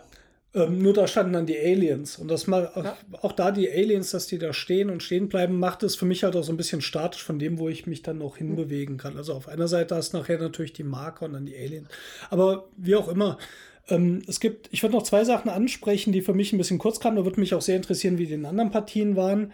Äh, Crafting gibt es im Spiel. Das heißt, man kann zwei Gegenstände mit passenden Symbolen in einen anderen Gegenstand verwandeln. Hatten wir jetzt gar nicht groß benutzt. Ähm, bei mir lag das vor allem daran, dass ich wenig Gegenstände hatte. Einmal hatte ich irgendwas, das habe ich dann aber benutzt, weil mit einem Gegenstand kann ich auch nicht craften. Äh, und bei dem anderen habe ich jetzt zwei gleiche quasi äh, gehabt. Da lässt sich auch nichts draus machen. Und der zweite Punkt sind diese Karten, die dir die Handkarten dicht machen. Ähm, die haben ja dieses, du bist infiziert oder nicht infiziert noch mit, diesem, äh, mit dieser roten Folie. Die kamen bei uns jetzt eigentlich gar nicht ins Spiel, diese Funktionalität. Ich glaube auch, weil wenn du mehrere von denen hast und du lässt dich heilen, besteht die Gefahr, wenn du infiziert bist, dass das eher eine negative Auswirkung auch auf dich hat. Und du warst der Einzige, der die Karten hatte. Du hast aber gleich fünf, sechs Stück gesammelt, als Jutta dich da fertig gemacht hat. Aber funktionieren die beiden Systeme sonst besser? Sind, kommen die öfters vor? Also, sowohl das Crafting als auch dieses äh, mit den Karten auf der Hand? Also das Crafting ist jetzt nicht ganz weit vorne, wobei ich mir immer gerne mal wieder einen Flammenwerfer baue. Mhm. Insbesondere dann, wenn ich das Nest wenn ich das Nest ja. kaputt machen muss, ja. dann äh, ist das schon sehr hilfreich. Und der Taser ist manchmal auch ganz gut, mhm. weil man damit sogar andere Spieler nochmal wegscheuchen kann. Ähm, das wird tatsächlich nicht so häufig genutzt. Aber die Contamination-Karten, das sonst schon. Ich hatte mhm. die letzten Spiele immer ja. dann mal vier und dann versuche ich die aber auch so schnell wie möglich wegzukriegen. Mhm. Dadurch, dass die Aliens aber jetzt so zielgerichtet agiert haben, was sie ja sonst nicht tun, sonst ist es ja eine sehr zufällige Bewegung auch. Und mhm. die verschwinden auch viel mehr. Also ich hatte noch nie so viele Aliens auf einmal auf dem Brett stehen. Ja, das, ähm, dadurch, dass sie so zielgerichtet agiert haben und quasi gesteuert waren, hat es das nochmal ganz anders gemacht. Auch die Contamination Cards sind viel schneller dann auf einen Spieler mhm. eingeprasselt, mhm. weil der immer nur der Einzige ist, der es abgekriegt hat, weil die natürlich schlauerweise erstmal dafür gesorgt haben, dass einer geht. Genau wie die Serious Wounds auf einmal ja. genau. vom Himmel fliegen. Ja. ja, also ich hatte auch zwei Contamination Cards im Deck, bevor ich gestorben bin. Und äh, einmal hatte ich, konnte ich da, also konnte ja nur noch vier Karten ziehen und eine war dann so eine Contamination Card. Das heißt, ich kann eigentlich in einer Runde dann nur noch eine Aktion machen statt zwei, mhm. weil die mir das Deck verstopft hat und ich dann im Prinzip eigentlich nur drei Karten hatte, die ich nutzen ja. konnte. Naja, mega blöd. Ähm, das hat natürlich auch nicht zum Überleben beigetragen. Ne? Sonst hätte ich ja. vielleicht auch noch eine Runde mehr geschafft. Und dazu muss ich noch sagen, ich glaube, wenn sich mehr Leute zusammentun auf einem Plättchen, um dann gegen einen Alien zu mhm. kämpfen, dann ist das eben ich. auch schneller tot. Das war jetzt eben nicht so. Und ihr habt das aber gemacht. Also mhm. jetzt zum Schluss, ähm, also der Steffen und der Thomas haben das gemacht und haben dann auch äh, mich als Alien dann da platt gemacht. Ja, Das war doof. Und dann haben sie auch noch schön gewürfelt, dass ich nicht nochmal erscheinen konnte. Ähm, und dann sind sie natürlich auch geflüchtet, so das wären die halt sonst als nächstes dran gewesen. Ja, also nur noch auf deine Frage, Steffen. Also in meinen vier, fünf Partien jetzt. Ähm, ich weiß, dass ich mich einmal gezwungen habe, was zu craften, weil ich das mal machen wollte. Die anderen Partien war es nicht. Ist nie passiert.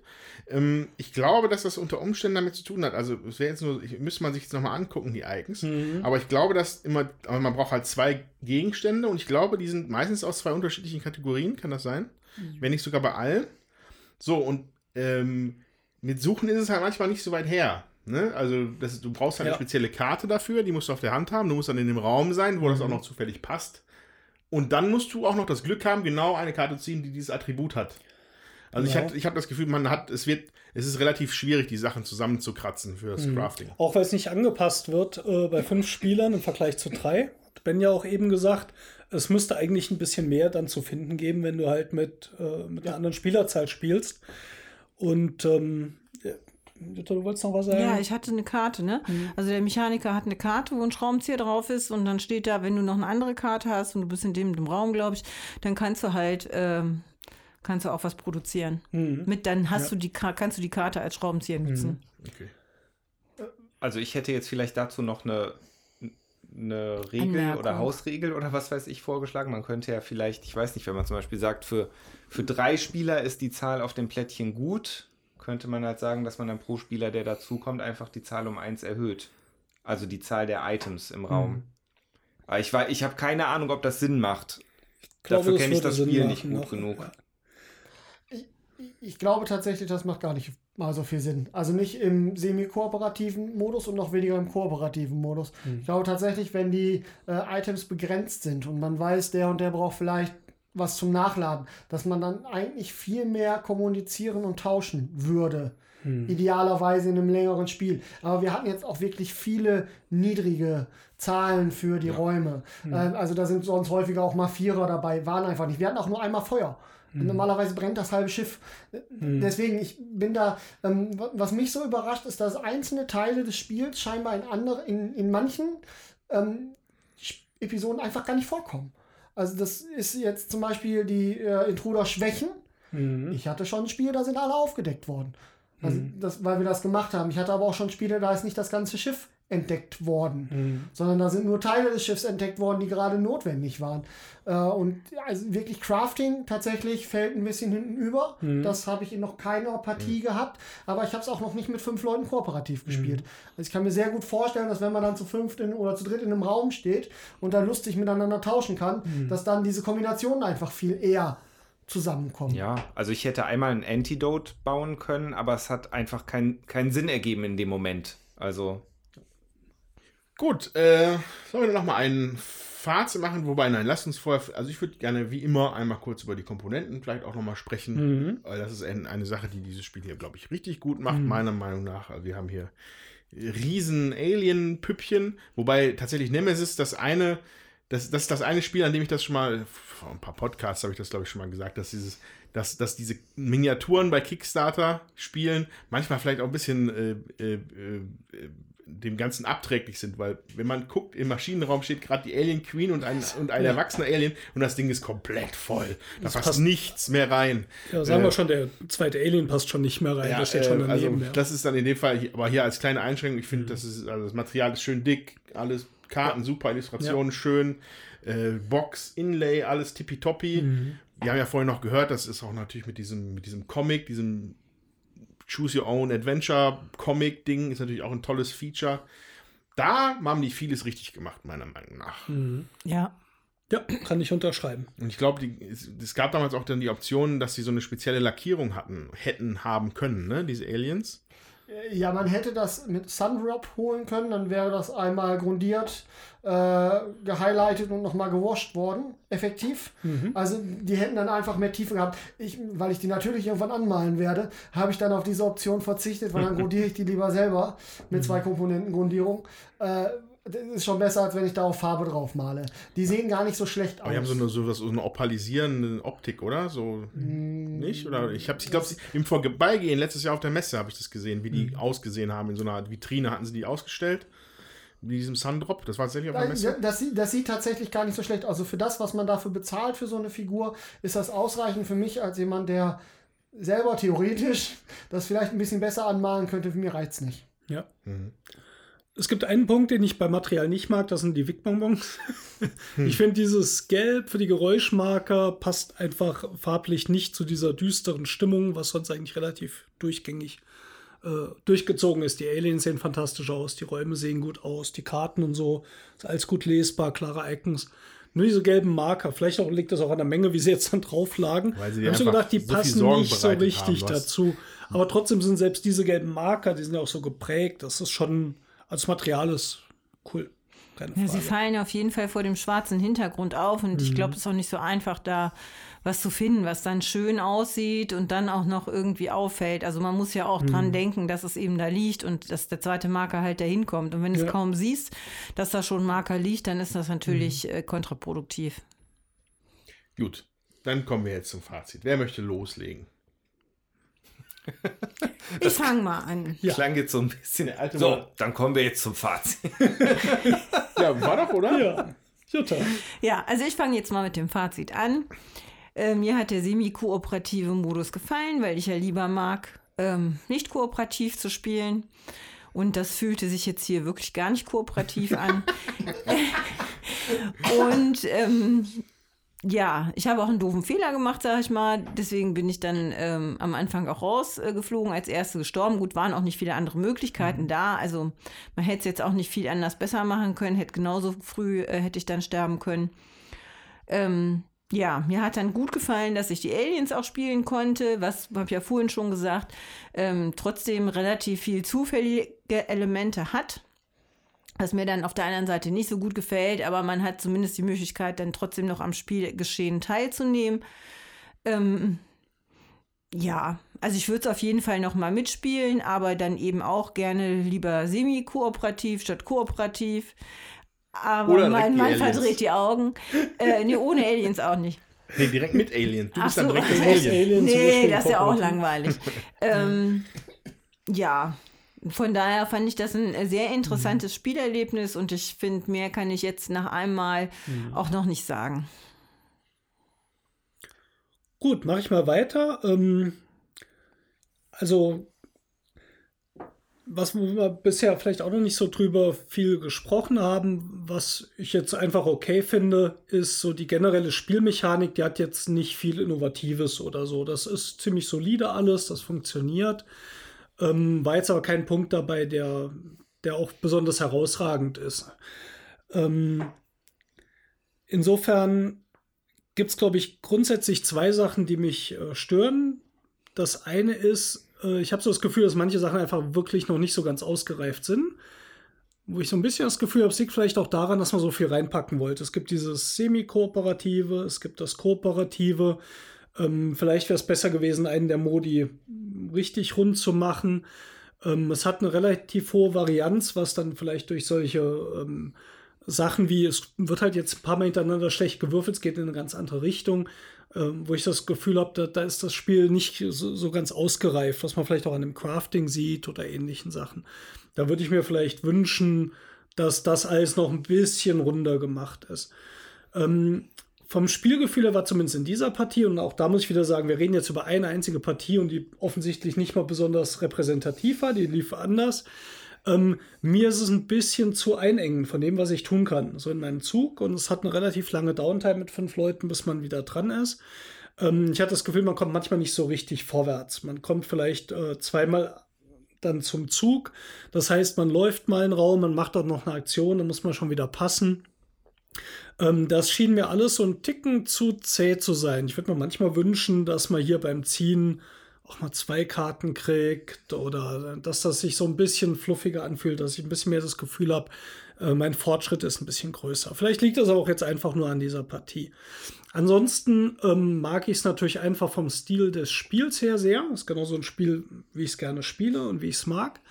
Und ich würde es auch das nächste Mal gerne kooperativ spielen, wäre ich auf jeden Fall auch wieder dabei, das zu spielen. Also es ist jetzt kein Punkt in dem Spiel, wo ich sage, boah, das ist, äh, nee, das gefällt mir nicht oder so.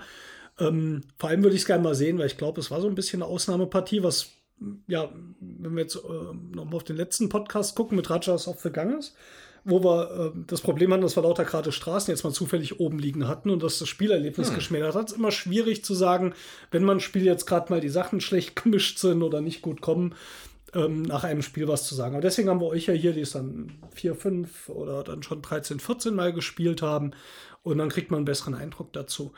Ähm, was mir jetzt noch schwerfallen wird, wäre jetzt eine Empfehlung oder sowas abzugeben. Genauso bin ich jetzt aber vorsichtig zu sagen, oh, Warnung, weil es war halt jetzt eine Partie. Und da ich so ein Spiel generell gerne spiele, Jutta, ich würde es auch semi-kooperativ mit dir spielen, wenn du es unbedingt haben möchtest. Na Gott sei Dank, wenn ich es haben möchte, ganz genau, ganz genau. Ja, weil es einfach natürlich von der Art des Spiels her was ist, wie ich es mag. Und ähm, ja, es wird mir, ich bin neugierig, wie es dann die nächsten Partien sind. Ich weiß jetzt nicht, ob ich nochmal dazu das, komme, das zu spielen. Ähm, aber das würde ich einfach gerne nochmal im Vergleich sehen, weil ich glaube, man hat ja in der Diskussion gemerkt, das war nicht repräsentativ. Das war jetzt einmal und vielleicht, wenn's, wenn sich jedes Mal wieder anders spielt, mögen das ja unterschiedliche Spielerlebnisse sein. Ähm, und ich glaube auch dieser Punkt, jetzt wo ich weiß, wie es geht und was man tut und wie man es spielt, könnte ich vermutlich auch mehr von dem Filmischen mitnehmen, was dann hoffentlich in den nächsten Partien mehr kommt. Und ja, insofern war vielleicht jetzt relativ viel Genörgel an so bestimmten Sachen dabei. Ähm, aber ich hätte da sofort Bock, noch eine Partie zu spielen, einfach um es auch zu sehen. Äh, wie ist es dann? Aber ich habe so ein bisschen das Gefühl, kooperativ wird mir in dem Fall vielleicht wirklich halt einen Ticken besser gefallen. Aber ja, vielleicht kommen wir dazu, das auszuprobieren. Ja. Du wärst auch dabei. Und ich wäre dabei, definitiv. Und vielleicht ist der kooperative Modus ja auch komplett rund. Das wissen wir ja noch gar Dann nicht. spielt ja. Jutta aber nicht mit. Ja. Ja, einmal würde ich das austesten. Ah. ähm, also ich, ich würde es aber auch so oder so nochmal mitspielen. Ich, ne, ich, ich fand es jetzt auch so teilweise ein bisschen schwierig mit dem Semi-Kooperativen. Für mich hat es aber schon irgendwie noch funktioniert mhm. und ne, ich verlasse mich da halt auch auf Bens Aussage, dass es eine ungewöhnliche Partie wäre und alleine schon die Aussicht, dass eine andere Partie völlig anders laufen kann und wahrscheinlich auch wird, mhm. würde mich reizen, das nochmal zu spielen, mal einen anderen Charakter auszuprobieren und mhm. so. Jetzt eine Empfehlung aussprechen nach einer Partie finde find ich genauso schwierig, zumal wenn man jetzt halt mal schaut, wir hatten ja eben geguckt, Vorbestellung für im September erscheinende deutsche Version lag mal bei 120 Euro. Also da bin ich der Typ, der sich das noch 37.000 Mal überlegen würde. Aber also nach 37.000 Partien hätte ich dann vielleicht ein Urteil. Und ich, also mir hat so auf jeden Fall schon Spaß gemacht. Und ich würde halt gerne das dann noch häufiger spielen, um das entweder zu zementieren und untermauern oder halt vielleicht doch zu merken, dass die, dass die ein oder andere Stelle zu unrund läuft. Jo, okay. Dann ähm, ich jetzt dann nach meiner, denke ich, also ich habe nicht mitgezählt, vierte oder fünfte Partie, ähm, empfinde das halt als ziemlich knochenhartes Survival American Trash-Spiel so. Was mir persönlich aber aus den genannten Gründen auch immer wieder Spaß macht. Wie gesagt, für mich funktioniert diese The die Thematik, die Mechaniken funktionieren für mich, dass sie halt bei mir so ein, so ein, so ein Gefühl erzeugen. Ähm, ich finde aber alle eure Punkte auch total legitim. Ähm, nach jetzt fünf Partien, fünfmal verloren, würde ich mir, glaube ich, mal wünschen, irgendwann auch mal ein Erfolgserlebnis zu haben, so ein bisschen. Dann sprengt doch nicht ähm, mehr das Schiff. Ja, ähm, vielleicht, und vielleicht, und die waren alle Partien waren auch Semikorb glaube ich. Ne? Wir haben ja. nur Semicorp gespielt. Okay. Ähm, von daher ist vielleicht ist wahrscheinlich was dran, dass diese Objectives halt vielleicht, vielleicht haben wir da noch ein bisschen dran mhm. feilen können, so im mhm. Endeffekt. Dass es halt vielleicht zu einem anderen Spiel, zu einem mehr Semi-Koop-artigen Spielgefühl führt. Ähm, ich bin jetzt natürlich in der glücklichen Lage, ne? Im Ben das wahrscheinlich noch einige Male spielen zu können. Mhm. Ähm, ich freue mich sehr darauf, dass da noch zwei weitere Alien-Rassen dazukommen werden, die gerade im, die grad, werden gerade designt. Da kann der Ben gleich noch mehr zu sagen. Ähm, mir würde es immer wieder Spaß machen. Ist jetzt nicht das, was bei mir jetzt jeden Tag auf den, Tag, auf den Tisch kommen würde. Dafür ist es dann vielleicht auch einfach zu, zu, zu, zu wenig strategisch oder sowas für mich, weil man halt einfach, man rennt um sein Leben, das ist dann immer noch okay soweit. Ähm, habe mich aber mit noch keiner Partie gelangweilt und mh, mm, ja, freue mich, das noch ein paar Mal zu spielen. Ich hätte da noch eine Frage zu, nämlich äh, fühlt sich das so auch so ein bisschen rollenspielmäßig für euch an? Also wenn ich jetzt äh, Leute kennen würde, die so sich in der Rollenspielecke bewegen und dann, ähm, weil das tue ich ja nicht so groß, ich meine, hab, haben alle anderen am Tisch vielleicht mehr Erfahrung, ähm, und dann das spielen würde, ähm, hätte das was davon? Also hätte ich das Gefühl, das, das kann man ein bisschen vergleichen oder eher nicht? Also für mich persönlich, ich würde direkt erstmal sagen, eher nein, mhm. weil für mich gehört zu einem Rollenspiel, wo ein Rollenspielgefühl bei einem Spiel, dass der Charakter sich verbessert über die Partie ah, ja. oder über mehrere mhm. Partien. Und was hast du hier halt gar nicht. Du verbesserst auch dein Deck nicht. Mhm. Du machst es dir höchstens ein bisschen schlechter mit den Contaminations. Und da wird mir einfach so ein bisschen der, so die, der Fortschritt fehlen, um da zu sagen, ja, Leute, da hier ist es ein cooles Rollenspielgefühl. Wo, also ich muss sagen, ich könnte mir das schon vorstellen. Es käme jetzt ein bisschen drauf an da muss ich vielleicht auch einmal noch einwerfen, als ich hier diese Charakterboards gesehen habe und die Karten und so, musste ich ja direkt unweigerlich ein bisschen an Gloomhaven denken, auch ja. mit den Items und mhm. so. Ähm, es ist anders, gar keine Frage. Und auch ne, das, das, Deck funktioniert anders, es fliegen ja keine Karten komplett raus, aber trotzdem finde ich, dass es Ähnlichkeiten gibt irgendwo. Ja. Ähm, und wenn man da jetzt noch, ich habe jetzt natürlich dieses tolle Storybuch, das du da gezeigt hast, ich habe es nicht gespielt, aber wenn man da jetzt noch über so eine Story sage ich mal, noch eine tiefere Geschichte vermitteln kann, könnte ich mir da schon so ein ähm, rollenspielmäßiges Feeling vorstellen. Vielleicht Doch. dann auch eher wieder im rein kooperativen, was Rollenspiele halt einfach üblicherweise sind. Hm. Und ähm, ja, fände ich jetzt schwer zu sagen. Im Moment würde ich auch eher sagen, eher nicht. Ne? Okay, mein Fazit. Äh, ja, ich ben, wie findest du denn ein Spiel, was du für 120 Euro gekauft hast? Was ich für 120 Euro gekauft habe, super gut. ähm, ernsthaft. Äh, ich, diese Partie war wieder anders als alle Partien, die ich bis jetzt gespielt habe, was auch damit zusammenhängt, wie die Räume diesmal gelegen haben, welche Karten gezogen wurden, eben wie bescheiden wir am Anfang für die Geräuschewürfel gewürfelt haben ich fand das super für mich jetzt, aber ich kenne das Spiel auch. Ähm, die Erfahrung sagt dass mir zumindest, dass wenn ich mit Leuten spiele, die das schon ein, zwei Mal gespielt haben, dass der Spielfluss und vor allen Dingen die Downtime, mhm. dass das tatsächlich nachlässt, weil man dann weiß, was man tut. Klar, und dann geht das schnell, dann machst du eine zwei Aktionen und dann ist der nächste, dann machst du eine zwei Aktionen, dann ist man auch ein bisschen mehr im Spiel. Das hat jetzt tatsächlich, hat, hat, hat uns ein bisschen rausgeholt. Also mhm. da würde ich auch durchaus zustimmen. Äh, ich würde es auch wahrscheinlich nicht mit jeder Kombination spielen, weil ich glaube, das ist tatsächlich kein Spiel für jeden Spieler. Mhm. Also wenn ich nicht damit leben kann, dass ich in der dritten Runde gefressen werde, sollte ich dieses Spiel nicht spielen. Also das ist, und wenn ich so, ein, so ein voller Durchplaner bin und immer erwarte, dass mhm. alles so läuft, wie ich es gerne hätte, wie es bei so einem Eurogame ist, wo ich ja eigentlich durchaus Strategien und Taktiken plane über viele Runden hinaus, wie ich irgendwas aufbaue, das geht hier nicht. Mhm. Also das ist schon sehr, sehr glückslastig in manchen Momenten. Und ähm, ist Pechlastig. Was? Pechlastig. Und das Spiel versucht einen halt quasi ab der ersten oder zweiten Runde zu töten. Also mhm. das finde ich ganz gut. Ich hatte schon Partien, da ist uns innerhalb von zwei Runden tatsächlich mit zwei Eventkarten mit einem Zwei-Spieler-Spiel das komplett einfach um die Ohren geflogen. Wir konnten mhm. nichts machen. Also das Feuer hat sich dann ausgebreitet und hat sich nochmal ausgebreitet und dann war das Spiel halt sehr schnell vorbei. Zwei Eventcards, Spiel vorbei, mhm. Schiff in die Luft geflogen. Sehr unbefriedigend, wenn man gerne gewinnen will für jemanden, der damit leben kann, dass das einfach mal um die Ohren fliegt und wenn man das vorher weiß, ich, ich fand das gut. Also mir, mir hat das gefallen. Ähm, der kooperative Modus mit dem Storybook ist wirklich toll. Also das mhm. hat mir, ist, ich habe das mit meinem Schwager zusammengespielt, das ist wirklich eine Geschichte, die sich so da durchzieht und man entdeckt eben das Schiff auch nach und nach wieder neu. Das haben die ziemlich gut gemacht. Mhm. Ähm, ich wollte zu den Objectives sagen, ich finde, das funktioniert tatsächlich als doppeltes System, weil tatsächlich ist dieses kooperative das nachgeschobene mhm. System eigentlich. Und eigentlich soll das so gespielt werden, dass man so ein bisschen mhm. das dabei hat, dass man nicht unbedingt miteinander spielt. Und das hat jetzt in allen Partien war immer irgendwo so ein bisschen, bisschen der Haken drin. Immer irgendwie so ein bisschen, ja, da habe ich dem nicht getraut und da, das hat mir da nicht gefallen, weil da waren wir ja doch nicht kooperativ. Mhm. Und das ist eigentlich schon, glaube ich, so ein bisschen auch das Gefühl, was dieses Spiel vermitteln möchte, dass es da mhm. an der Stelle da, da, da soll es dann haken. Dass das für die erste Partie nicht unbedingt immer gut ist, kann ich nachvollziehen. Ja. Ich würde es jederzeit wieder spielen. Ich mag dieses Spiel. Mir macht das sehr viel Spaß. Hm. Vielleicht müssen wir einfach, du hast ja schon gesagt, semi-kooperativ passt nicht gut. Vielleicht eher so, dass man jeder so ein eigenes Ziel hat und ab und zu findest du mal jemanden, mit dem du zusammenarbeiten kannst. Ich glaube, das wird es vielleicht, dann wird man auch mit so einem anderen Mindset dran gehen und dann wäre das vielleicht Semi-opportunistisch. semi-opportunistisch. Beinahe kooperativ. Beinahe kooperativ.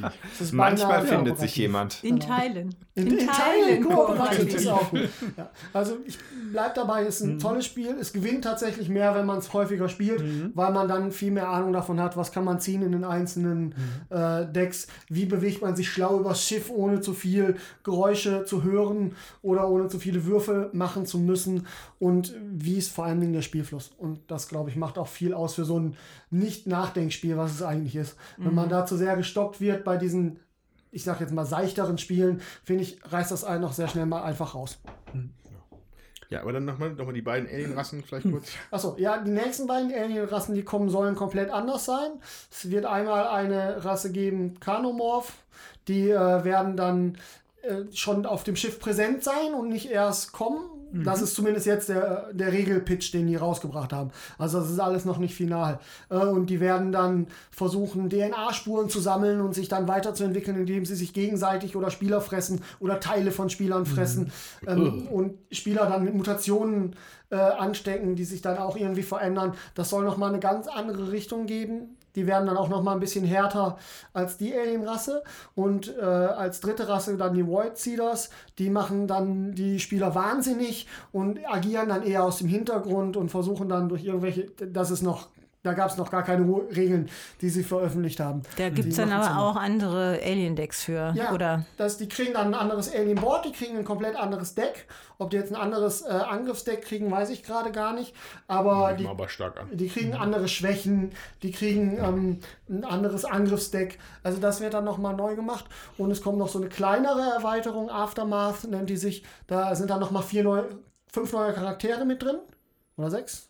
Weiß ich gerade gar nicht. Die dann nochmal die Crew austauschen können und einfach noch ein ganz, ganz neues ähm, Spielerlebnis bieten können, weil wir könnten jetzt, wenn wir Aftermath hätten, die Aliens abräumen, die Würfe, die ähm, Token abräumen und könnten das dann auf diesem Plan quasi spielen, wie ein anderes Schiff andockt und die von diesem anderen Schiff gucken, was auf diesem Schiff passiert. Aliens 2. Genau, Aliens 2. Um da dann nochmal was zu gucken. Die Regeln lesen sich auch ganz gut. Ich warte lieber auf die finale Version, äh, weil die tatsächlich auch bei dem einfach viel verbessert hatten zum, im Ursprung, zur ursprünglichen Version. Und ich bin mal einfach gespannt. Das, ich ich freue mich da schon drauf. Okay, dann äh, das ist ja eine wahre Alien Queen an Podcast-Länge geworden. Mal gucken, wo wir im Endeffekt landen werden. ja, schickt uns Kommentare, erzählt uns, ob euch diese Folge gut gefallen hat und wenn nicht, vielleicht auch warum nicht. War diesmal ja ein sehr nerdiger Podcast wieder und Ja, äh, Mag ich. Finde ich gut. Liked uns, genau, liked uns auf Twitter, Instagram, Facebook, folgt uns, abonniert uns, ähm, lasst von euch hören. Wir freuen uns. Ja, und äh, liebe Sternenfahrer dort draußen, wenn ihr die Koordinaten dieses Podcasts richtig setzen wollt, überlegt doch mal, ob ihr uns nicht fünf strahlende Sterne geben könntet äh, bei iTunes oder bei anderen äh, Anbietern, äh, von denen ihr uns bezieht. Dann würden wir noch viel tollere Aliens wie, äh, ich meine Zuhörer wie euch bekommen. Ja, in diesem Sinne. Ben, vielen Dank, dass du da warst. Vielen Dank für die Und uns alles erklärt hast und gezeigt hast. Und ja, wir sind durch. Wir hören uns in vier Wochen wieder. Und in diesem Sinne, liebe Grüße an alle. Lasst euch gut gehen. Tschüss.